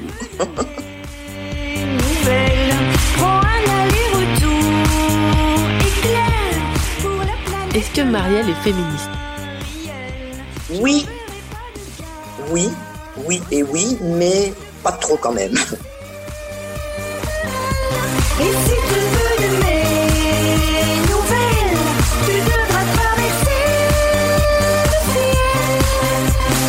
My name is. Donc euh, j'inspire des gens en tout cas dans le bon sens. Parce qu'ils se lâchent et il faut se lâcher dans la vie. Amusez-vous, faites ce que vous avez envie si vous ne faites de mal à personne. Amusez-vous, faites ce que vous avez envie si vous ne faites de mal à personne. Ah, De retour sur la radio libre de Vivi, vous revenez de loin. Ouais, ouais, je sais, hein, c'est un sacré voyage. Merci Marielle. Euh, normalement, elle est de retour sur Spotify. Euh, elle était partie pendant un temps, donc vous pouvez la suivre sur Insta, Facebook et euh, tous les réseaux sociaux. N'hésitez pas à l'inviter à venir se produire, évidemment. La radio libre de Vivi. C'est un peu un- une sorte de ravi de la crèche. Qui grille jamais rien euh, tant que tu lui mets pas euh, sous le nez avec un coup de marteau derrière la tronche. sur Radio Juno. Alors, je crois que ce jingle, euh, c'est un de mes préférés. Euh, Rejoignez-nous sur le chat, la buvette. N'hésitez pas à venir interagir sur radiojuno.fr et si vous voulez passer à l'antenne, mais pas de souci. Et maintenant, sur la radio libre de Vivi, j'accueille la meuf qui ne voulait pas être Beyoncé. Bonsoir Kirsten. bonsoir Vivi. Bienvenue. Merci. Alors, est-ce que je peux juste corriger quelque chose en fait? Bien sûr. Euh, je sais que je suis, je suis la meuf qui ne veut pas être Beyoncé, mais en fait, je suis tout autant la meuf qui ne veut pas être Marielle malgré son côté extraordinaire parce qu'en fait, j'adore cette- cette personne. Et j'aurais très bien pu, j'aurais très bien pu dire, euh, je ne veux pas être Marielle parce qu'elle est, elle est tellement extraordinaire, mais elle est déjà prise, voilà. tu connaissais, euh, tu connais Marielle, toi? Mais oui, bien sûr. Ah, bah oui, bien sûr. Attends, c'est que, Marielle Eh, que je crois qu'il y a des gens qui ne connaissaient pas Marielle, Ah, Dieu. c'est une icône, je l'adore. Et en fait, je l'ai rencontré dans une soirée cuir il y a plusieurs années et euh, je l'ai trouvé juste euh, tellement euh, génial. Et puis j'aime bien ce qu'elle dit aussi, j'aime bien sa façon de voir la vie, j'aime bien les propos qu'elle tient et, euh, et j'aime bien ce qu'elle représente, tu vois, dans, dans, dans sa légèreté et, Ouais. et dans le fait de pouvoir être elle-même. Et c'est tellement important d'être soi-même. En fait, ça se passe, enfin, ça se, ça se goupille bien parce que vous deux, l'une à la suite de l'autre, je trouve que c'est magnifique en fait. Euh, Carrément, je trouve aussi, oui, je, je- je partage totalement ton impression. Alors Kirsten, merci d'avoir répondu si chaleureusement à cette invitation. Vous savez que, enfin vous savez pas, mais j'ai galéré à la contacter dans le sens où j'avais peur, j'avais tellement peur de dire les mauvais mots, j'avais peur de ne pas savoir en fait. Alors les premières minutes qu'on a passées au téléphone, j'ai baissé la garde. J'ai dit à Kirsten que j'étais pas à l'aise, que j'avais peur de la blesser dû au fait de mon ignorance au sujet de la transidentité et que je trouvais tellement touchy ce sujet-là en ce moment que je marchais sur des putains d'œufs. À une période où on entend qu'on peut plus rien dire, j'ai quand même envie de rectifier. On ne peut plus s'approprier le vécu de l'autre n'importe comment. Oui, nous sommes dans une période où on doit faire attention à l'autre, surtout quand l'autre n'est pas comme soi. Alors j'aurais pu mettre ma peau de conne et faire genre que je connaissais le sujet. Et quand bien même je connais le sujet, je ne suis pas concernée. Remettons un peu d'humilité. Qui est mieux placé que Kirsten pour me parler de l'expérience de la transidentité Ça me rappelle mon, api- mon amie Awa, femme noire racisée malienne, qui avec beaucoup de douceur m'avait ouvert les yeux sur le racisme systémique en France et avait réussi à me faire entendre qu'en tant que blanche, j'étais privilégiée et que de par ma peau blanche, j'envoyais une image qui me dépasse. Depuis, je n'oserais jamais dire à une personne qui subit du racisme, oui, mais pas moi, je suis pas comme tous les blancs. Je prends en considération ce que me dit la personne, j'écoute son récit, son vécu, je mets mon petit ego de blanche de côté et surtout, j'évite de ramener la conversation à mon nombril. Oui, ça demande un effort. Mon intention première est de ne pas remettre en cause la légitimité de son discours, qui de elle ou moi est la mieux placée pour parler d'oppression due au racisme. En tant que femme, quand un homme me dit oui mais pas moi, pas tous les hommes, écoute-t-il vraiment mon vécu? Qui de lui ou moi est le mieux placé pour parler de mon expérience en tant que femme? Alors Kirsten, je pose la question, qui de toi ou moi est la mieux placée pour parler de ton vécu et de la transidentité? je croyais que tu allais me demander de mon expérience de vie en tant que femme. Mais c'est un peu la même chose, en fait. ben, euh, je pense que c'est moi la mieux placée, mais, Voilà. mais c'est normal. Ben, voilà, c'est parce que je le vis. Euh, mais, mais je trouve que tu as dit un truc euh, très important, c'est que effectivement, on vit dans un monde où on peut plus rien dire, et on vit aussi dans un monde où parfois on n'ose plus rien dire. Et à la fois, je trouve ça dommage que euh, tout à coup, on découvre de nouvelles réalités auxquelles on n'était pas confronté. hein. Tu parlais de voilà du racisme systémique. C'est vrai que moi, la première fois que j'ai entendu une personne racisée me dire euh, euh, bah, t'es blanche, donc t'es raciste, ça m'a fait beaucoup de mal parce que je me suis dit mais non, euh, pas moi en fait. Euh, Mm. Euh, voilà, pourquoi tu dis ça Et puis en fait, je trouve qu'en écoutant et, euh, en ayant de l'empathie et, en jouant de modestie, en fait, on découvre des réalités euh, qui nous sont totalement insoupçonnées. Et, moi, personnellement, je trouve que c'est une énorme source de, de richesse, en fait, de se rendre compte que cette société, en fait, on la partage avec d'autres personnes qui ont d'autres vécus. Euh, et j'avais envie de dire aussi, euh, ça s'apprend. Mm. Et, et, et euh, alors évidemment, on peut s'éduquer soi-même, mais moi, je ne refuse jamais d'ouvrir des parenthèses de bienveillance où, euh, genre, euh, je peux dire euh, à des personnes dont je sais qu'elles sont sûres, vas-y, pose-moi toutes tes questions, vas-y. Même celles que tu n'oserais jamais poser, Ouais. vas-y. on est entre nous. Ah, on est entre nous ici. Hein et, et donc, je crois que c'est important, voilà, justement, de, de créer ces espaces de bienveillance et de générosité d'empathie mutuelle, bah, simplement pour apprendre à connaître ces autres réalités. Exactement. D'ailleurs, on a convenu euh, toutes les deux que si j'avais des propos décalés euh, au transphobe ou quoi, tu me reprends. hein. On est d'accord. oui, avec grand plaisir parce qu'il se trouve en fait, euh, j'essaye de pas trop le montrer, mais qu'en fait pour le moment, euh, à cause de certains événements qui se passent en Belgique, je suis un peu vénère. Je vais pas rentrer dans le détail, mais donc voilà. donc je n'hésiterai pas à, à te reprendre Parfait. si c'est nécessaire. Voilà, mais mais j'ai toute confiance en toi, Vivi. Donc voilà. Non, Euh, mais je trouve que c'est important de, euh, voilà, comme je dis, de de- d'avouer que des fois, ben, on peut pas tout savoir, c'est pas grave. Mais à partir du moment où euh, les deux personnes sont en relation, elles peuvent aussi, euh, bah, euh, se dire les choses pour pour avancer toutes les deux. Ce que tu m'as, tu m'as tendu la main et merci beaucoup. euh, C'est vraiment très agréable. Avec plaisir. Alors, est-ce que tu connais la tradition? Parce que bon, avant toute chose, euh, c'est le moment de ton portrait, Kirsten.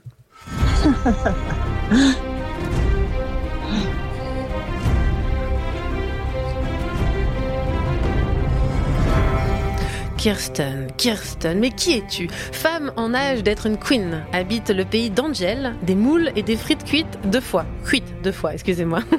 Kirsten, je t'ai rencontrée euh, pour une vague histoire de caravane et de roulotte. Je cherchais une caravane et sur un groupe Facebook, tu es venu me parler. Depuis, tu es resté dans mes contacts et au fur et à mesure, je découvre que tu es féministe, intersectionnelle, décoloniale et anti-abolitionniste. Les réseaux sociaux font plutôt bien les choses. Je t'ai connu quand tu étais avec le pronom il et je t'ai vu t'épanouir. Je me souviendrai toujours de ton coming out avec un statut Facebook. Tu dis même que ce jour-là, ce poste-là, pour toi, c'est la fin de ta naissance. Ça y est, tu es né E. Kirsten, propriétaire d'un petit concept store pour les amoureux et amoureuses des plantes, un endroit où tu peux partager ton émerveillement pour le monde végétal. Ta boutique s'appelle Wonder Green, mais tu l'appelles Bisouland tellement tu y fais de belles rencontres. Tes amis l'ont renommé aussi Wonder Green, on pourra y revenir plus tard si besoin. Ta vocation est de raisonner avec le monde végétal, du vivant. Les humains en font partie, tu as beaucoup de tendresse et de compassion pour eux, mais tu les comprends moins.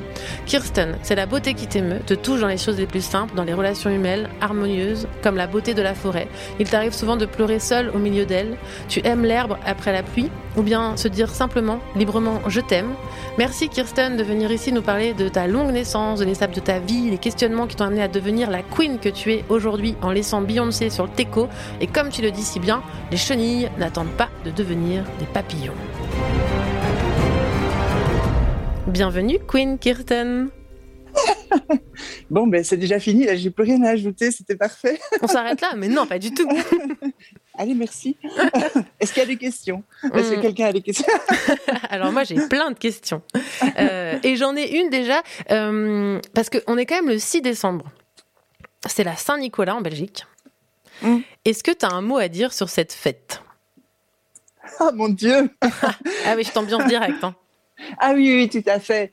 Alors, c'est peut-être un ramoneur, mais euh, non, j'ai. euh, alors, c'est le sujet de la fête de Saint-Nicolas. Je ne sais pas si tu le sais, Viviane. Je suppose que oui, si tu me poses la question, Oui. mais c'est un, un sujet. euh, c'est un peu notre petit, justement, marronnier des coloniales en Belgique, parce Ouais. que à côté de Saint-Nicolas, il y a une autre figure que en, en Belgique on appelle euh, et qu'on appelle en français de Belgique le père Fouettard.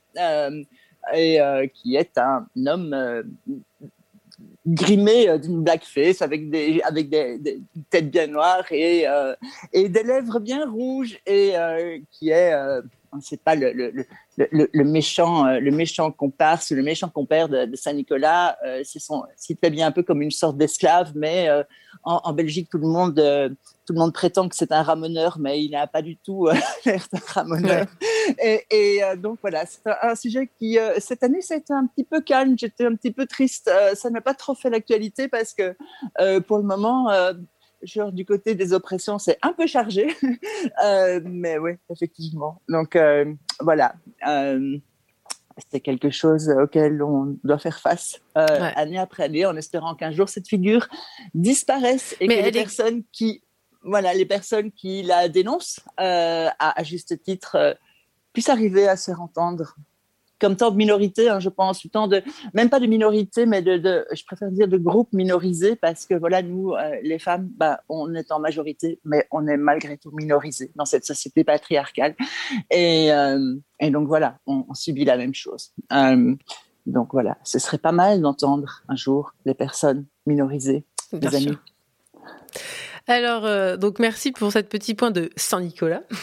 Euh, maintenant, j'aimerais que, bah, bien sûr, on va parler de toi, de ton parcours, parce que je trouve qu'il est hyper intéressant et qu'on suive vraiment ton, ton chemin de vie.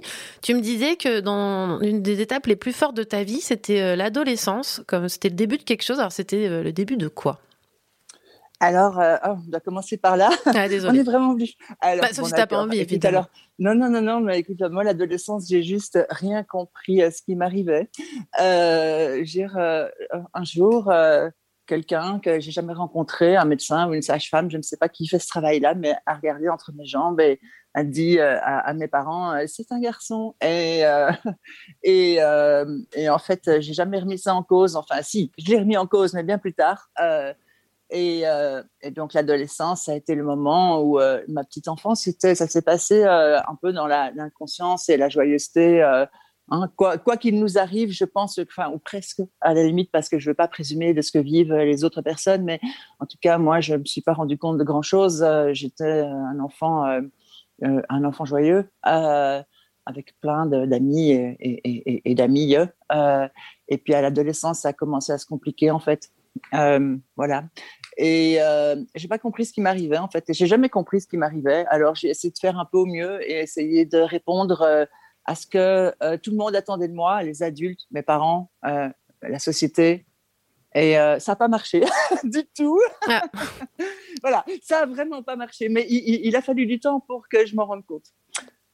Est-ce que, ouais, donc c'est, est-ce que c'est vraiment, donc c'est à ce moment-là que tu t'es rendu compte que ton sexe assigné à la naissance n'était pas celui auquel tu t'identifiais ou? Ah Non, non, pas du tout. C'est venu beaucoup, beaucoup, beaucoup plus tard. Euh. J'ai eu une adolescence, en tout cas, euh, compliquée. Euh, comment Parce que, enfin, pour plein de raisons. ma- ma- je veux dire, mes parents se voulaient très ouverts, mais à la fois, ils l'étaient pas du tout. Donc, comment, à un moment, j'en avais marre, en fait, des vêtements ridicules qu'on me faisait porter. J'avais envie d'être un peu mieux habillée pour aller à l'école. Et puis, euh, je recevais des remarques du style Ah, mais dis donc, euh, tu fais ta coquette, tu vas devenir PD. Enfin, ce genre de choses-là.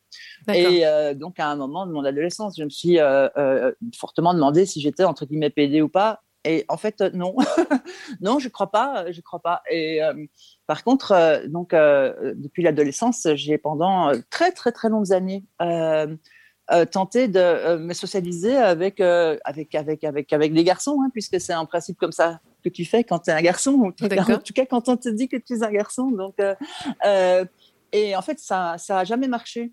Ça a jamais marché. Et donc, comment j'ai jamais eu de bande de potes, j'ai jamais eu de, de copains proches. Euh, j'ai jamais, euh, on m'a jamais tapé dans le dos en me disant ça ira. Euh, j'ai jamais fait de confidence à un homme, on m'en a jamais fait. Euh, et, et, et plus tard au boulot, c'était pareil en fait. C'est, euh, j'ai, toujours eu énormément de mal à me socialiser avec la société masculine, mais je m'en rendais pas compte. Moi, j'avais l'impression que juste j'arrivais pas à me faire des amis. Et évidemment, c'était inconscient, mais pour moi, des amis, c'était des amis garçons. Ah oui. Et en fait, bah oui. je pense que euh, j'étais, euh, enfin, euh, j'étais assignée garçon à ma naissance, hein, donc ça on l'a dit. Et donc c'est important ce terme, je trouve, parce que ça ne veut pas dire qu'on en était un, ça veut dire que la société a décidé qu'on en était un. C'est très très différent. Donc j'insiste sur ce terme, hein, l'assignation à la naissance. Et donc comme tout, comme, tout garçon, ben les filles elles sont pas là pour qu'on s'en fasse des amis. Euh, et puis moi-même j'étais hétéro, donc ça ça m'a pas, enfin j'étais hétéro, j'étais attirée par les filles en tout cas en tant que en tant que garçon, si j'ose Mhm. dire, en tant que personne présumée garçon. Euh, et ça m'a pas facilité la vie non plus parce que comment euh, euh, ça m'a pas forcément permis de rentrer peut-être de façon safe dans la société des filles. Hein, euh, comment euh, ce qui est peut-être plus facile pour euh, des jeunes hommes gays ou autres. Euh, en tout cas, moi, j'ai eu du mal, mais j'ai eu tout autant de mal, par exemple, à accepter la manière dont les garçons de mon entourage parlaient des filles, par exemple. J'ai toujours trouvé ça abasourdissant. Ça t'a toujours choqué? Ah, mais ça m'a toujours complètement choqué. Euh, ça m'a toujours complètement choqué. Je me suis jamais retrouvée là-dedans. En fait, je dis, mais euh, non, en fait, euh, j'ai jamais compris non plus euh, ce besoin de consommer le corps d'autrui. Euh, enfin, je, je, je, je suis désolée. euh, Peut-être que j'aurais des propos un peu misandres, Euh, mais voilà, c'est, euh, j'ai beaucoup observé en fait le monde masculin de l'intérieur et moi j'ai, un certain âge hein, euh, et donc j'ai, je fais partie. j'ai, eu malheureusement la malchance de, par exemple, faire mon service militaire quand j'étais jeune et, et donc d'être vraiment dans une société Ah oui. très masculine, très très violente, très hiérarchisée, très codifiée. Et ça a été, mais ça a été mais tellement l'horreur. Euh, et pourtant, j'avais pas à l'époque euh, les clés cognitives, euh, les instruments, les outils pour pouvoir comprendre qui j'étais. Qu'est-ce que ouais, Hein? qu'est-ce que tu appelles une clé cognitive? Ben, une clé cognitive, c'est simplement pouvoir juste te, te représenter que il y a un truc qui existe sur Terre dont tu n'as absolument pas conscience. C'est juste avoir cette, cette capacité-là. C'est juste pouvoir poser ah ben en fait je suis pas un garçon. Je, j'avais jamais eu, euh, euh, j'avais jamais eu l'intuition euh, d'aller dans cette direction-là, si tu veux. Moi, je, me rendais juste compte que j'avais beaucoup de mal à me socialiser parmi les humains. Euh, j'avais beaucoup de mal à me faire des amis. Euh, j'avais beaucoup de mal euh, à rentrer, tu sais, dans tous les petits cercles, dans les Ouais. boys clubs des entreprises, dans, dans, dans tout ce qui fait qu'à un moment, tu avances dans la vie et qu'on te rappelle parce que, tiens, on cherche un service et que, ah oui, bah, il y a machin qui fait ça et je l'ai rencontré à l'école, et etc., tu vois. Donc, comment, j'ai jamais réussi à faire tout ça et, et pourtant, j'ai mis beaucoup, mon, j'ai, j'ai mis beaucoup de moi, hein. j'ai mis tout mon cœur à essayer d'y arriver. Et ça n'a tellement pas marché, Viviane. Et, et toi, tu me disais euh, que tu performais ton sexe, euh, enfin ton, ton identité, euh, ouais, ton genre. Donc, euh, euh, comment tu comment tu expliques ça? Ouais. À l'époque, oui. À l'époque, la société me renvoyait le fait que j'étais un garçon. Et donc, moi, je me suis pas interrogée par rapport à ça. Tu vois, j'avais pas la capacité. ok, ben, pendant très longtemps, j'ai cru ce qu'on m'a dit. Parce que quand je regardais entre mes jambes, ben oui, effectivement, j'avais toutes les raisons de penser que j'étais un garçon à l'époque. Euh, et euh, j'ai jamais eu euh, les moyens, si tu veux, de questionner ça. C'était une époque où il n'y avait pas Internet. C'était une, époque où euh, euh, on ne pouvait pas parler facilement de ça à d'autres personnes qu'on peut aujourd'hui euh, plus facilement trouver. Euh, comment, euh, euh, bah, grâce aux réseaux sociaux, grâce à tout ce qui existe aujourd'hui, euh, où on peut plus facilement trouver sa tribu. Moi, j'avais qu'un seul, un seul son de cloche à entendre, j'avais qu'une seule, un seul, une seule réalité. Et, et donc, j'ai effectivement performé au mieux euh, le genre qui m'a été assigné. J'ai fait de mon mieux pour essayer euh, d'être le garçon que la société attendait de moi. Et à quel moment, qu'est-ce qui est venu, euh, pas faire une faille, mais venir faire le déclic ou enfin te mettre sur la voie pour que tu aies des clés peut-être, euh, comme tu dis, cognitives, pour que tu commences tout doucement à... Ah oui, alors euh, ça s'est fait de manière euh, euh, euh, comment progressive en fait, euh, très progressive. Ça a pris quelques années. Et euh, l'élément déclencheur de ça, c'est que j'étais vraiment très triste de, de, de, me sentir toujours seule, en fait. Euh, euh, comment, même si euh, m'est arrivé d'être en couple, etc., j'ai été mariée à, une à une personne extraordinaire. Enfin, je, je, donc je, je mets seule en, termes réellement de, tu vois, de comment dirais-je, de fraternité ou de ce qu'on pourrait enfin, je sais pas, je, je, me retrouve bien dans le mot sororité en fait, parce que tu vois, il y a, y a, un truc qui va au-delà de, un truc qui va au-delà de, de, de l'intime où euh, tu vois, il y a une espèce d'acceptation par défaut, on va dire, de, de complicité, mmh. de, de, proximité par défaut. Euh, et euh, donc moi, je j'avais pas ça. J'étais, je me sentais très seule. Et donc un jour, je me suis ouverte de ça à une thérapeute qui n'était pas du tout formée sur le genre et euh, qui m'a dit euh, mais vous savez euh, enfin il y a plein d'humains sur terre euh, et, et euh, donc est-ce que vous les avez essayés tous? Je dis bah non mais, elle dit mais alors pourquoi est-ce que vous allez systématiquement vers des personnes qui sont visiblement pas les bonnes pour vous ou qui vous rejettent? Et euh, j'étais là genre ah ouais clever en fait euh, euh, et, et je suis partie de là avec ce petit cadeau là qu'elle m'avait fait en séance. et puis après, on s'est revus et puis j'ai réfléchi à ça. Et alors j'ai dit que je me travestissais parfois. Je me travestissais parce que j'avais besoin d'incarner quelque chose de féminin. et c'était un besoin qui était au-delà. Euh, au-delà de tout, en fait, c'était quelque chose de très puissant et profond. Et j'avais, besoin de me connecter dans l'intime euh, euh, au monde féminin. Euh, et la seule chose que j'étais capable de faire à l'époque, de poser, si tu veux, c'était euh, de, de, de, me parer d'attributs féminins. Euh, et, et, donc, je lui racontais ça. Et elle m'a dit, mais vous voyez, tout ce que vous êtes capable de mettre en place comme stratégie pour vous faire accepter par les hommes. Alors, j'étais là. Ah oh ouais, c'est fou. Et euh, donc je suis repartie avec ça en me disant ouais, en fait ouais. Et puis en fait euh, j'ai dit mais non pas du tout, c'est absolument pas ça. C'est absolument pas une stratégie que je mets en place pour être gentille avec les mecs. Euh, genre merci mais non merci. c'est quelque chose de beaucoup plus profond et intime. Euh, et euh, donc, j'ai commencé à m'intéresser à la question des transidentités, en fait, euh, à ce moment-là. Et alors, ça a été très étrange parce que la chose que j'ai pu poser en premier, ça a été d'avoir mais l'absolue certitude, l'absolue conviction qu'en fait, j'étais pas un garçon. J'arrive pas à dire un homme, tu vois. Je, je, je, un garçon, c'est c'est prépubère, hein, tu vois, c'est Mm. c'est euh, pas formé, c'est euh, et donc euh, je me reconnaissais mieux dans ce terme-là et, et encore aujourd'hui en fait. Et donc j'ai pu poser que j'étais pas un garçon. Et ça a été le début de euh, ça a été le début de ma transition en fait. Donc euh, j'ai vécu euh, quelque temps comme ça. euh, avec cette certitude de n'être pas quelqu'un. Alors c'est assez, assez paradoxal et violent en fait d'être en n'étant pas, tu vois, oui. d'évoluer dans le monde avec comme seule chose qui te définit le fait de n'être pas. C'est affreux en fait. En tout cas, ça ne construit pas quelqu'un. Et puis, euh, comment ben, ma conscience a évolué. Euh, et un jour, euh, un jour, je me suis rendu compte que, si tu veux, je me suis rendu compte qu'en fait, dans ma vie, j'ai fait, à cause justement du fait que j'étais pas à ma place, à cause du fait que j'ai euh, longtemps été en souffrance, je me suis rendu compte que je faisais énormément de choses quand j'étais petite pour d'abord mériter l'amour de mes parents qui étaient euh, très avares en amour. Euh, donc moi, j'ai pas eu la chance d'avoir de l'amour inconditionnel. Je, je sais pas ce que c'est. Mes parents étaient assez, assez, comment dirais-je, assez.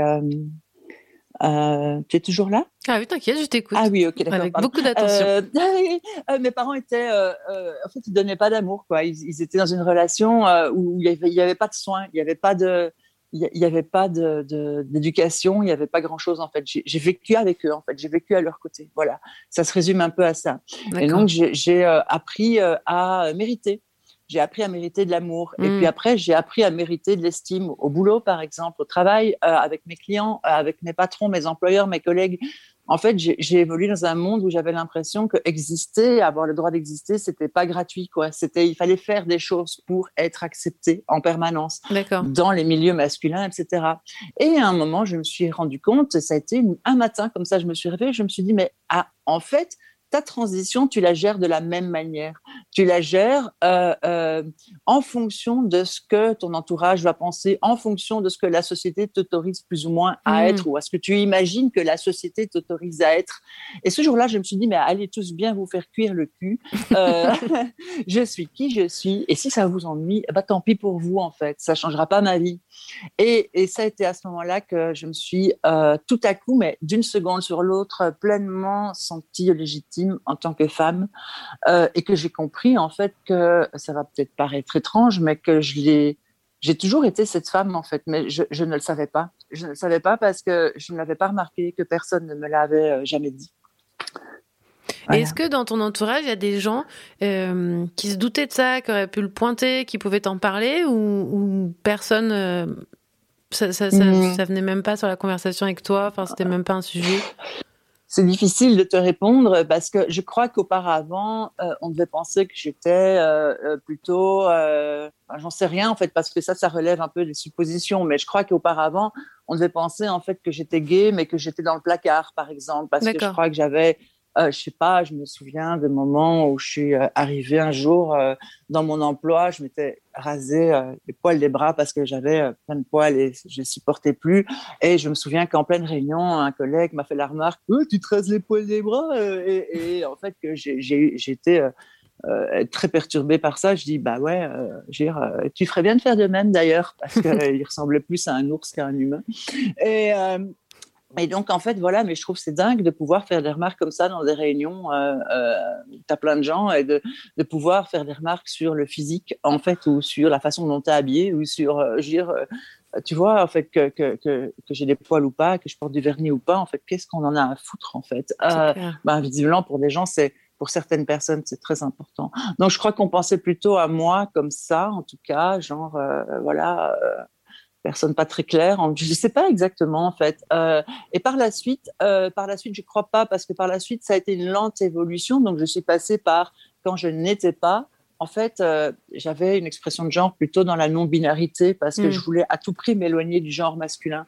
Et c'est pour ça que j'ai commencé à prendre des hormones. En fait, c'est pour essayer de dire à la société, je suis pas le garçon que vous imaginez que je suis. Et donc, euh, à ce moment-là, j'ai commencé à, à mixer, par exemple, des vêtements masculins et féminins euh, à, à être plus dans le, le côté gender queer ou quoi, mais c'était très très discret. Mais pour moi, ça me semblait être une révolution personnelle. Bien sûr. Euh, Et alors, tu sais, en fait, euh, mon Graal, à l'époque, c'était pas de sortir la nuit avec une paire de talons hauts dans dans le quartier où tous les gays de- Ouais. de, Bruxelles se retrouvent, hein, parce que ça c'est facile. Tu vois, tu prends un taxi, tu arrives dans les quelques rues où tu es safe euh, en étant travesti ou autre, euh, et tu n'arriveras rien.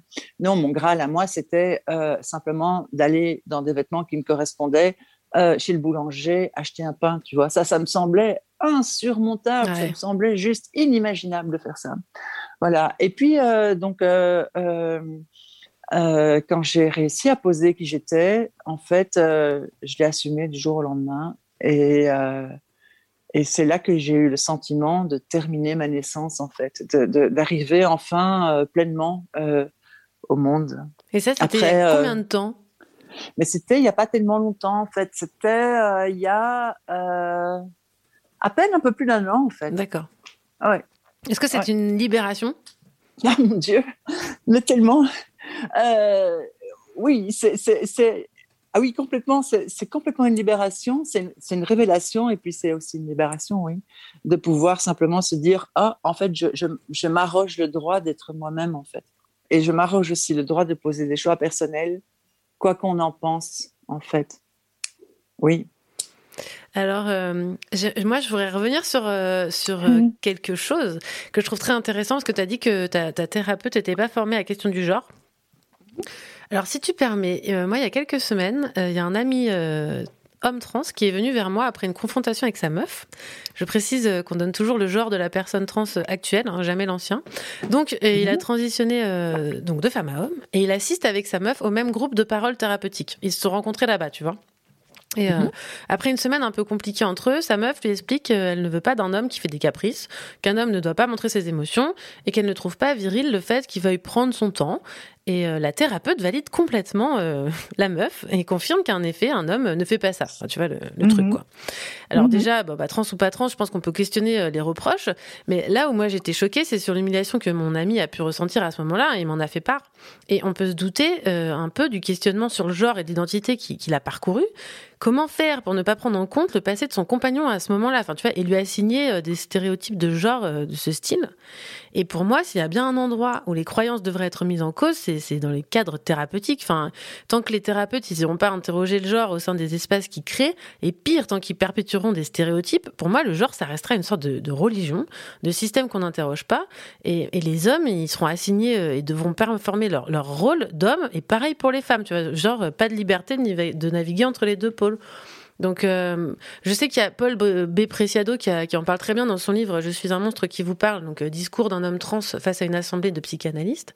Mais toi, donc, dans ton parcours, tu me dis que ton, ton psy était, était pas euh, formé. Est-ce que ça aurait pu changer Non. quelque chose? Non, ça n'a pas pu changer quelque chose parce que je n'ai pas été euh, voir cette personne, c'était une femme, donc c'était ma Ouais.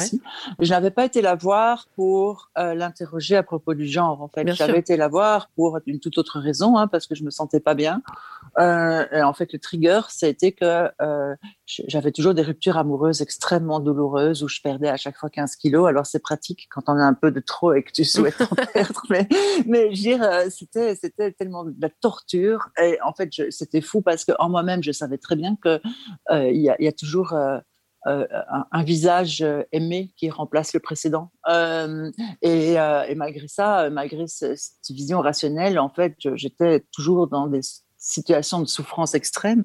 Et en fait, j'avais été la voir en lui demandant simplement, tiens, mais aidez-moi à comprendre pourquoi ça me fait euh, à ce point souffrir, parce que je me sais bien que c'est pas rationnel. Mm. Donc voilà. Et donc, euh, donc euh, comment, euh, pour répondre à cette question, elle n'avait pas besoin d'être formée au genre. Maintenant, dans ce que tu viens de me dire, il y a plein de choses.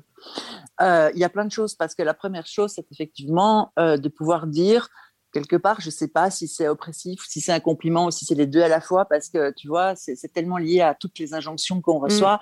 Euh, genre, euh, oui, un homme se comporte pas comme ça. Alors effectivement, ben, euh, si sa copine l'avait connu avant sa transition, c'est un peu curieux qu'elle puisse balancer ça comme si tout à coup elle attendait un truc que lui-même était peut-être pas, pas, pas souhaitait pas donner ou qui lui correspondait pas, alors qu'elle l'a connu avant euh, sa transition, tu vois, ça me semblerait étrange. Mm. Euh, mais mais euh, oui, moi, on m'a aussi dit ça euh, parce que moi, j'essayais de surjouer un peu ma virilité, tu vois. Alors c'était complètement, ça marchait absolument pas du tout, mais mais, mais en attendant, même je- j'essayais, tu vois, même au niveau physique, etc., de d'être, d'incarner.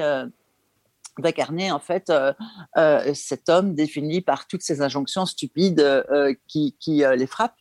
Euh, et euh, et moi-même, on m'a aussi dit, ben, désolé, mais je vais arrêter de sortir avec toi parce que tu vraiment pas assez viril. Je te trouve beaucoup trop féminin, euh, Mm. efféminé, etc. Et moi, j'étais là, genre, comment ça, efféminé? Mais non, pas du tout, tu vois. Effectivement, j'essaie de jouer à mort le, Bah ouais. le côté genre, hé, attends, euh, I'm one of them. Alors que, tu vois, je, je, je, je- bah, évidemment, c'était, ça sonnait complètement faux, mais, mais je faisais de mon mieux euh, de manière un peu pitoyable. Euh, et puis, tu as dit aussi un autre truc, euh, tu as dit euh, religion, Oui. genre, religion. Alors, religion, c'est croyance. Et, et pour le moment, malheureusement, on est tellement là-dedans dans la société parce que euh, comment c'est une croyance on peut la critiquer une croyance on peut la mettre en doute c'est et pour beaucoup de gens et pour beaucoup de personnes comment dont j'ai pas forcément envie de parler mais on peut aller un peu par là si tu as envie mais parce que voilà parler des extrémismes ben euh, ils nous entourent les oppressions, elles sont partout, mais c'est tellement facile de pouvoir dire on n'y croit pas. Parce qu'en en fait, je ne sais pas, moi, je je je, je, je, je, suis là, je suis sur Terre, et, c'est compliqué d'entendre qu'on ne croit pas à une catégorie d'êtres humains qui existe. Tu vois. Donc, en fait, mais, mais effectivement, tu as complètement raison, et ce mot, ce mot euh, est, loin d'être innocent. Euh, C'est ouais, euh, juste que j'interroge le fait que peut-être qu'en cadre thérapeutique, c'est pas de venir niquer toutes les croyances Ah oui. des gens, Ah, mais- vu tout à fait. que tu- toi tu parles de clés cognitives que t'as pas, je pense que il y a des choses Ouais, peut-être que si tu interroges la personne d'une certaine manière et non pas d'une autre, euh, bah peut-être que ça peut faire naître des enfin voilà, après je suis pas psy hein, mais mais je pense que enfin Paul Preciado, il le dit clairement, c'est- ça Oui. joue quand même vachement dans la construction des genres et, et des stéréotypes de genre. Alors, oui, alors ça, ça joue effectivement vachement et, et- et en effet, euh, comment euh, ben, il n'y a pas beaucoup de psys qui sont formés aux transidentités et en psychanalyse c'est encore pire parce que comment euh, dès qu'on suit les, les, les, les psychanalyses de type freudienne ou lacanienne, je veux dire très clairement, on, on peut tu vois, on, on peut euh, critiquer ou on peut euh, interpréter ou pathologiser en fait euh, la question du genre en la délégitimisant. Et donc oui, effectivement, ça serait surtout que je pense que donc moi je suis belge, hein, je vis en Belgique. Euh, en Belgique, euh, on ne doit plus faire appel à, à des psychothérapeutes pour se voir délivrer des attestations afin de changer d'identité ou autre. Et je pense qu'en France, euh, ça fait encore partie du parcours transidentitaire Mm. d'avoir à un moment une validation Oui. psychothérapeutique pour pouvoir avoir accès à une ALD ou à un traitement ou voilà Mm. ou à un changement d'identité. Chez nous, ça a été supprimé. Comment Bruxelles, donc, je t'aime, Bruxelles, je t'aime. Oh, ben il faut. Ouais, enfin merci. je t'ai entendu dire ça déjà tout à l'heure, c'était trop mignon. Mais oui. Euh, maintenant, attention, parce que voilà, vous en France, euh, l'accès, par exemple, au changement de prénom est compliqué. L'accès aux soins est compliqué parce qu'effectivement, il y a une validation extérieure, euh, comment pathologisante, hein, puisqu'on a Mm. quelque part un, un- un professionnel des troubles mentaux qui va à un moment te poser, te valider ou pas. Et et c'est effectivement très pathologisant. Maintenant, après ça, les- l'essentiel des soins sont remboursés euh, grâce à l'ALD. En Belgique, c'est le contraire. En Belgique, euh, lors de la nouvelle loi trans qui a été votée, euh, en gros, on s'est dit, bah alors, vous préférez les papiers ou vous préférez les soins? Et en fait, le gouvernement dit, eh ben, on va vous donner les papiers. Changer des papiers, ça coûte pas cher. Par Ah contre, ouais. comment un parcours transidentitaire complet qui commence par, je sais pas, de l'épilation laser pour terminer par des opérations de chirurgie lourde pour les personnes qui le souhaitent. Et je précise que ça n'est pas une nécessité. Hein. Euh, euh, chaque personne fait ce qu'elle veut euh, de son corps, mais tu peux en avoir pour plusieurs dizaines de milliers Ouais. d'euros. Et en Belgique, rien n'est pris en charge. Donc, donc en fait, oui, la Belgique c'est chouette pour certaines choses, Bien mais sûr. pour d'autres, la France c'est quand même pas mal. Ah bien sûr. Voilà. Bah, en fait, dans l'idée, il faudrait prendre le meilleur un peu partout. Et je pense qu'on a un pays de bisouland, tu vois. Alors, euh, quand je t'ai demandé si tu pensais à une chanson pour l'émission, moi j'ai adoré ta réponse. Tu m'as dit si on enlève les oppresseurs, les violeurs et les réacs, il n'y a plus beaucoup de monde. Alors, je dirais que si tu, tu m'as dit que si tu dois choisir une chanson, ce serait euh, soit Cœur de Clara Luciani ou soit La Grenade. Et moi, j'avais déjà pensé à La Grenade dans un coin de ma tête. Alors, j'ai envie qu'on qu'on s'écoute La Grenade pour euh, tout de suite maintenant et on se retrouve juste après. Allez, on dégoupille.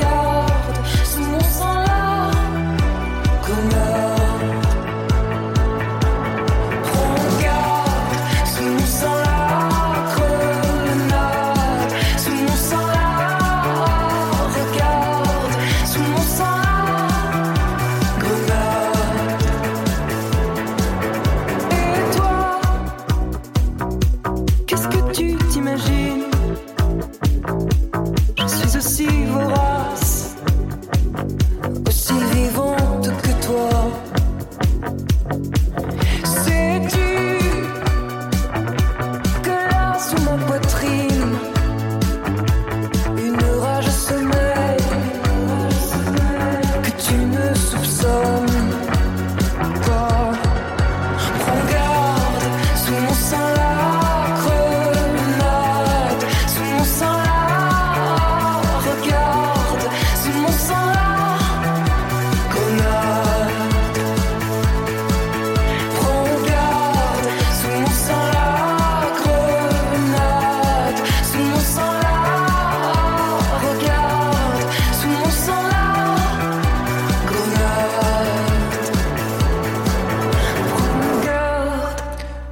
Clara Luciani avec la grenade sur Radio Juno. On est toujours avec Kirsten et avec vous sur le chat. Alors je vois que ça parle pas mal, ça papote, ça réagit. J'ai pas trop le temps. Flo Flo, si t'as des choses à, hum, à relever, t'hésites pas, hein, s'il y a des, euh, des commentaires. Kirsten, est-ce que t'es toujours avec nous?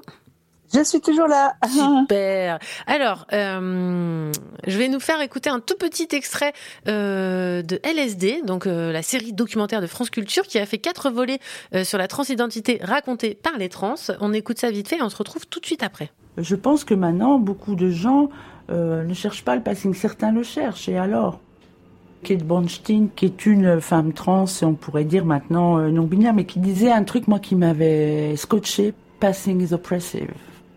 Je me souviens, elle disait, alors je vais voir la phoniatre, parce que des fois, faut, euh, faut apprendre à placer sa voix. Et en France, imaginez, quand on veut être une vraie femme en France et qu'on veut euh, bien passer au niveau euh, vocal, sonore, il faut demander à la phoniatre de, parler comme un, colibri, un oiseau, je sais pas quoi. Et elle disait, mais non, moi je garderai ma voix. Sam Boursier est sociologue. Mais ces choix sont possibles. Maître de conférences à Lille 3. Euh, à condition qu'il y ait une culture trans qui vous soutienne. Performeur et fondateur du séminaire Le Zoo. Donc je pense que la notion de, de passing, moi je passe pas par exemple. Je passe pas parce que je- moi ce que je veux faire comprendre ou affirmer, quand je suis dans les situations sociales, et c'est tous les jours dans mon quartier, où j'habite depuis 15 ans, ou dans, dans le train, la SNCF, on me dit, bon, madame, on, bon, je vais pas reprocher aux gens de me dire madame, mais par contre, je leur dis, c'est monsieur.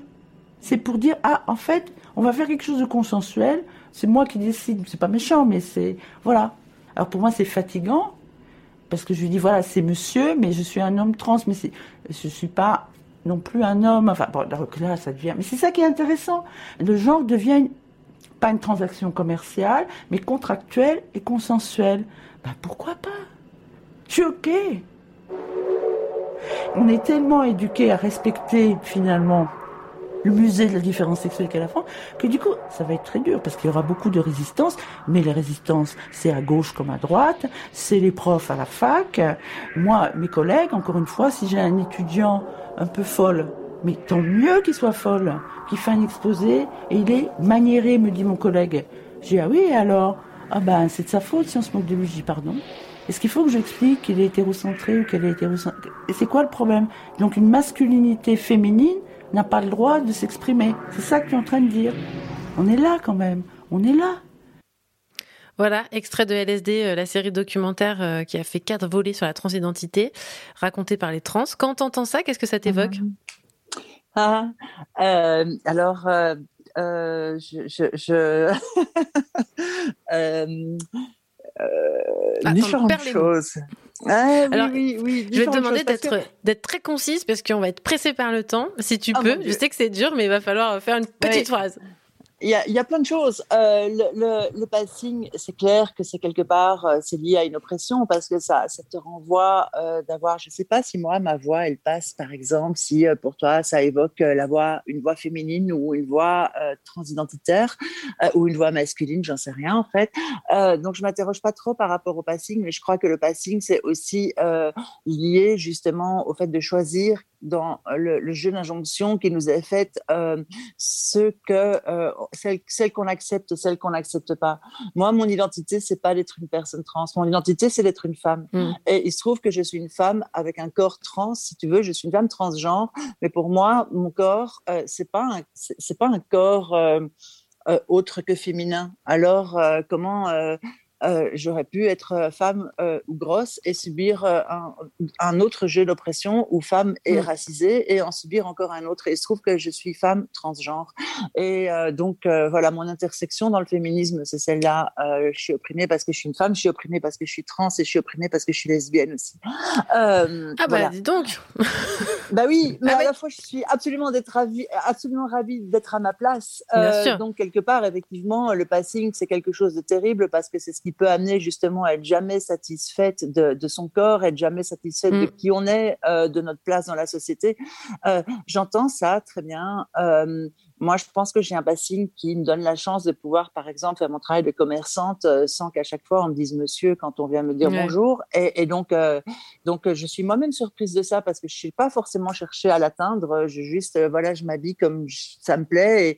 Et, et, et, et puis surtout, je crois, euh, après, après j'arrête, mais euh, je crois surtout que ça renvoie à l'acceptation du corps. Pour moi, en fait, euh, tout mon travail, euh, quand j'étais euh, euh, dans le placard ou quand j'avais pas conscience de qui j'étais, plutôt, c'est plutôt ça, euh, mon corps, je le détestais. Vraiment, je le détestais. Euh, je le supportais pas. Alors que, en fait, j'étais plutôt euh, pas, pas mal foutu, tu vois, mais, mais je le voyais pas. Euh, et en fait, aujourd'hui, je suis tellement heureuse d'avoir ce corps. Donc, je ne suis pas passée au magasin de corps pour changer un mauvais corps par un bon, tu vois, parce qu'on on, on entend souvent ça. hein, euh, euh, ah, Oui. ben, vraiment pas de chance, ma chérie, que tu sois pas née dans le bon corps. En fait, c'est c'est juste, je suis née dans le bon corps. Ma transition, ça m'a permis d'apprendre à l'aimer. Euh, exactement comme si euh, pour euh, une autre meuf, ça serait euh, de se faire, euh, je sais pas, une augmentation mammaire Bien parce sûr, que ouais. ça, ça l'aiderait, ou de se faire refaire le nez, ou, Mm. ou euh, comment, ou quel- quel- quelque, quelque autre intervention en fait qui, qui lui permettrait d'être mieux euh, par rapport à son corps, euh, ou euh, voilà, beaucoup de sport, ou peu importe, n'importe quoi. Euh, moi, il se trouve que pour être bien dans mon corps, j'ai décidé de prendre des pilules magiques chaque jour. Voilà. Et, et, et simplement de reconnaître de reconnaître que mon corps est un corps de femme, et voilà.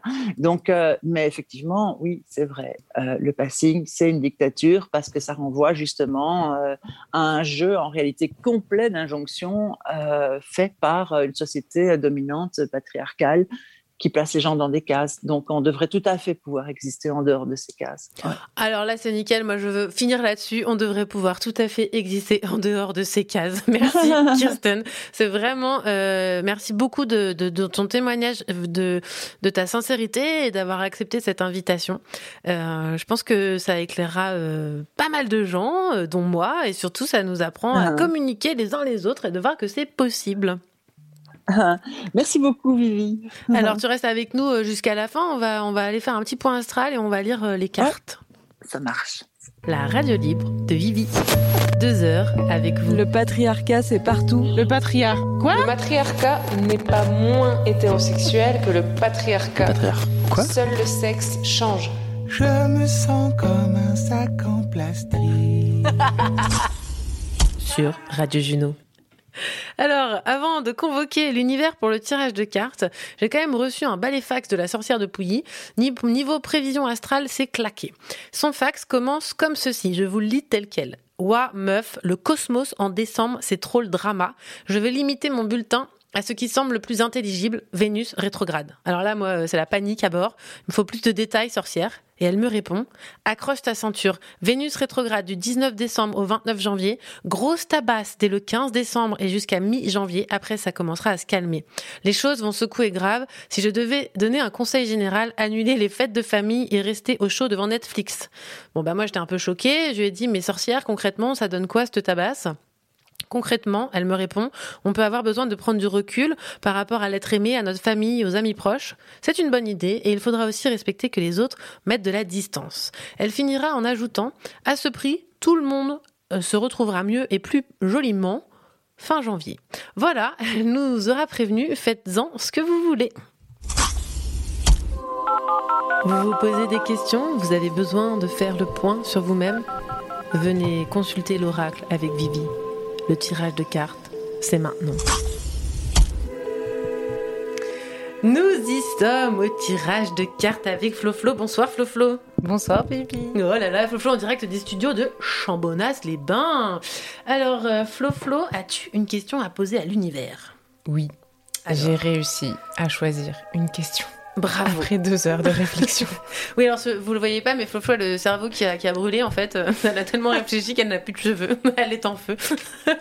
Alors, que veux-tu demander à l'univers, Floflo Alors justement, je voulais rester sur le thème de ce fameux Vénus rétrograde Mhm. qui nous fait tous un peu flipper parce qu'on vient de prendre bien cher et que là, euh, pour moi, ça va mieux. Et je me dis, ok, c'est bientôt reparti, super. Donc j'ai une petite question pour le cosmos. Vas-y. Et je voulais aussi rebondir sur euh, la notion de oser. D'oser faire quelque chose, d'oser dire quelque chose, d'oser tester, d'oser passer à l'action après avoir théorisé. Ouais. Et donc je voudrais savoir, Ah, est-ce que cette période qui arrive du 15 décembre, c'est ça à- Ouais, à à début mi-janvier, ouais. Voilà. Est-ce que c'est une bonne période pour oser? Puisque vu que c'est la merde, est-ce que autant en profiter ou vaut mieux rester dans son coin et attendre que ça passe? C'est ça ma question. Est-ce que ce serait pas justement le bon moment pour pour oser des trucs quoi? Alors, et tout ouais. remettre après sur le dos de Vénus rétrograde Ça foire, tu vois. Bien sûr, elle aura bon dos, Vénus. Alors, je pose la question pour toi est-ce que c'est la bonne période pour euh, Flo Flo pendant euh, Vénus rétrograde de oser? Je coupe avec la main gauche. Les cartes vont-elles répondre?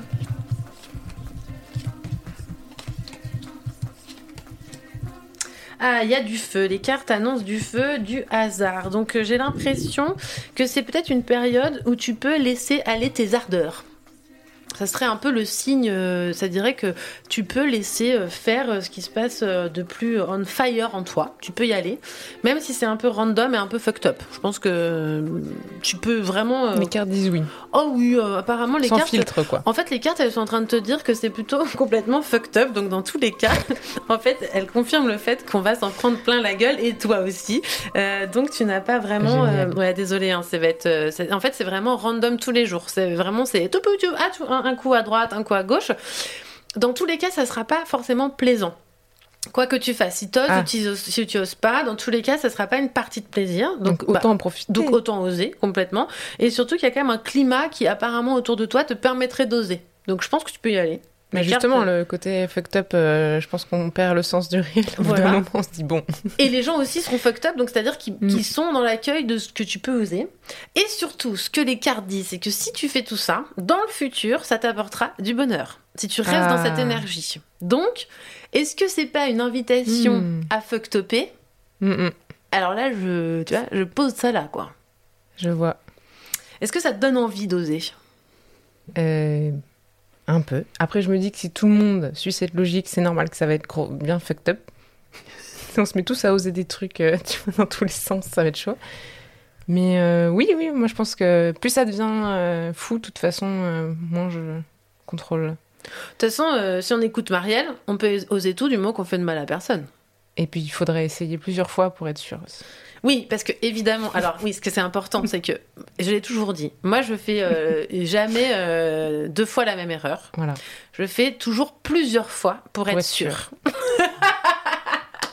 Donc, n'hésitez pas à vous planter. Et justement, moi ça me Ouais. fait penser à cette idée-là que je voulais aussi, euh, qui était un des mots que je voulais faire sortir dans ma question, qui était la graine. Et je m'étais dit, bah voilà, ça va bien avec ta réponse, enfin la réponse des cartes. Si faire euh, oser pendant cette période, c'est finalement euh, semer des graines qui vont pousser après, ma foi. Surtout qu'elles vont pousser d'une d'une manière euh, jolie. Enfin, je veux dire, bien pour toi, quoi. Un beau jardin. Voilà. Donc, évidemment, nous sommes euh, à l'instant euh, présent des cartes. Hein. Ça veut dire que euh, les cartes disent ça. euh, voilà, c'est un Polaroid, comme disait euh, Lalé dans une, prochaine, dans une précédente émission. Donc, euh, si tu restes avec tout ça, c'est bon pour toi. Si tu changes ton état d'esprit, les cartes ne répondront pas évidemment la même chose. Voilà. Donc, il faut que tu repartes avec ça euh, au fond de ton cœur. Mm, mm. Est-ce que tu voudras bien nous partager, peut-être dans un mois et demi, quand tu seras euh, après Vénus rétrograde et qu'on aura tous perdu nos cheveux? Est-ce que tu voudras bien nous Ah, mais je partager? suis chaud, mais je pense que je vais faire une émission, un, un reportage à Noël euh, dans ma famille. en, re- en caméra cachée. Alors maintenant, je vais tester de dire ceci à ma Bah, tante. En tout cas, euh, ouais, écoutez bien quand même. Enfin, je pense qu'il y a pas mal de gens qui m'ont fait part que ça commençait déjà chez eux, le Vénus Mhm. rétrograde.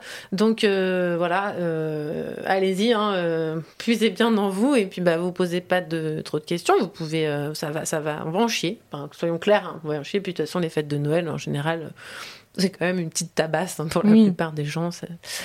voilà. Alors, euh, est-ce que Kirsten et Aline, vous êtes avec moi? Je vais leur demander de revenir pour qu'elles puissent. On est avec toi. Ouais, pour que vous puissiez euh, dire un Ouais. petit mot de la fin. Euh, Qu'est-ce que vous avez envie de, de dire euh, à nos éditorices Aline? Qu'est-ce que j'ai envie de dire? Hmm. Euh, Aline, je suis ravie que ce soit toi qui commence. hein. Vas-y, fais-toi plaisir. Non, mais euh, on peut peut-être. euh, je sais pas, déjà, j'ai envie de féliciter Vivi et lui dire euh, continue, meuf. Merci. J'espère, c'est bon, t'as passé le cap euh, de la troisième émission. Bravo à toi. Euh, vraiment, tu me, tu me fais kiffer. Voilà, je t'aime beaucoup et, et continue la radio. C'est, tu es très, euh, très talentueuse euh, dans tout ce que tu fais. Merci, Vivi. Cœur avec les mains. Euh, Ah, je sens que ça va être à moi. Oui, eh oui, tu sais, bah oui, oui, un petit mot de la ça, fin. tu fais ça depuis trois émissions seulement? Mais c'est incroyable. J'ai l'impression que tu faisais ça depuis le début de ta vie, en fait. Ah, c'est la quatrième Euh, émission, ouais, ouais, ouais. C'est ça. ah ben j'aurais pas cru. Euh, merci de m'avoir donné la parole. Euh, je t'en suis vraiment très très reconnaissante parce que euh, voilà particulièrement à ce moment, ces moments-ci avec l'actualité, avec euh, avec parfois certains propos qui sont euh, Mm. par euh, certains candidats au présidentiel chez vous et par d'autres personnes chez nous également. Je ne vois pas de quoi Euh, tu parles. non, non, mais non, voilà, mais on disait ça comme ça. Mais, c'est tellement important justement de permettre en fait aux personnes transgenres de porter eux-mêmes, elles-mêmes, la voix de leur vécu en fait. Mm. Euh, je crois que vraiment, voilà, bien souvent, c'est une voix qu'on nous vole. Parce que quand on parle de la transidentité, en fait, ce sont bien souvent des personnes cisgenres qui en parlent, que ce soit Oui. à travers des œuvres littéraires, de recherche, des romans, des essais euh, ou des, des films ou peu importe. Et, et ça me fait très plaisir d'avoir eu, eu l'occasion avec toi et avec toute ta bienveillance, vraiment, de pouvoir euh, porter moi-même ma voix et peut-être celle d'une partie de mes frères et sœurs. Ouais, bah je suis ravie. Si je peux faire un peu de ça, et ben ça sera ma contribution à ce monde de folie. Euh, Ah. c'est déjà ça. Euh, Flo, Flo, un petit mot de, de la fin. Toi qui as tenu la buvette, comment t'as vécu ça? Eh ben, c'est passé encore plus vite que, que quand je suis chez moi toute seule à t'écouter, donc je suis deg. Non, je rigole. J'ai l'impression que ça fait 20 minutes que je suis assise là. Merci pour ta présence. C'était chouette. Euh, J'ai un commentaire euh, pour toi, Kirsten. Merci pour euh, ton témoignage. Je n'ai pas participé au chat car tu m'as beaucoup touché. J'étais scotchée. Voilà. Vivi, émission de Oh. folie, j'ai le cerveau retourné. C'est exactement pour ça que je fais cette émission. Donc euh, voilà, je tenais à partager euh, ça avec toi, Kirsten, et avec tout le monde. Wow. Merci beaucoup. Merci, merci tellement. Gros, gros cœur. gros gros cœur avec les mains. Alors, euh, merci à toutes et à toutes d'être Al en direct, en replay, dans vos voitures, au travail, seul ou avec vos proches, pendant le marathon, en fond sonore, pendant que vous faites la cuisine. Vous faites partie du gang, de mon gang, enfin de notre gang. Euh, J'aime savoir que les voix voyagent, que les idées circulent et que l'amour achète du terrain. Et euh, je vous le dis toujours, vos retours, vos encouragements, bah, c'est précieux pour moi parce qu'il faut que je passe de certains caps. Voilà, j'ai passé la quatrième émission, bah, il va que je passe la cinquième, la sixième, la septième. J'ai besoin de carburant, j'ai besoin de vous. Sans vous, bah, je suis rien. Donc, euh, si vous aimez, partagez-moi, parlez de moi. En fait, forcez les gens à m'écouter quand même. hein. En vrai, on est quand même dans la dictature. Je veux dire, allez-y, quoi. Et euh, on se retrouve le lundi 3 ou 10 janvier, je sais pas du tout. Le Cosmos départagera cette date, je sais pas où j'en serai dans ma vie. En attendant, suivez-moi sur euh, Insta. euh, at la underscore roulotte underscore pour avoir toutes les infos. C'est là où je poste le maximum de choses. Euh, voilà, donc n'hésitez pas à venir me suivre. Moi, je, je vous embrasse très très fort. Je vous souhaite un putain de mois de décembre. Et surtout, je suis obligée de la faire. Je vous dis à l'année prochaine. Salut Aline, salut Kirsten, salut Flo Flo. Des gros bisous à tous. On rend l'antenne. À vous les studios. Radio Juno.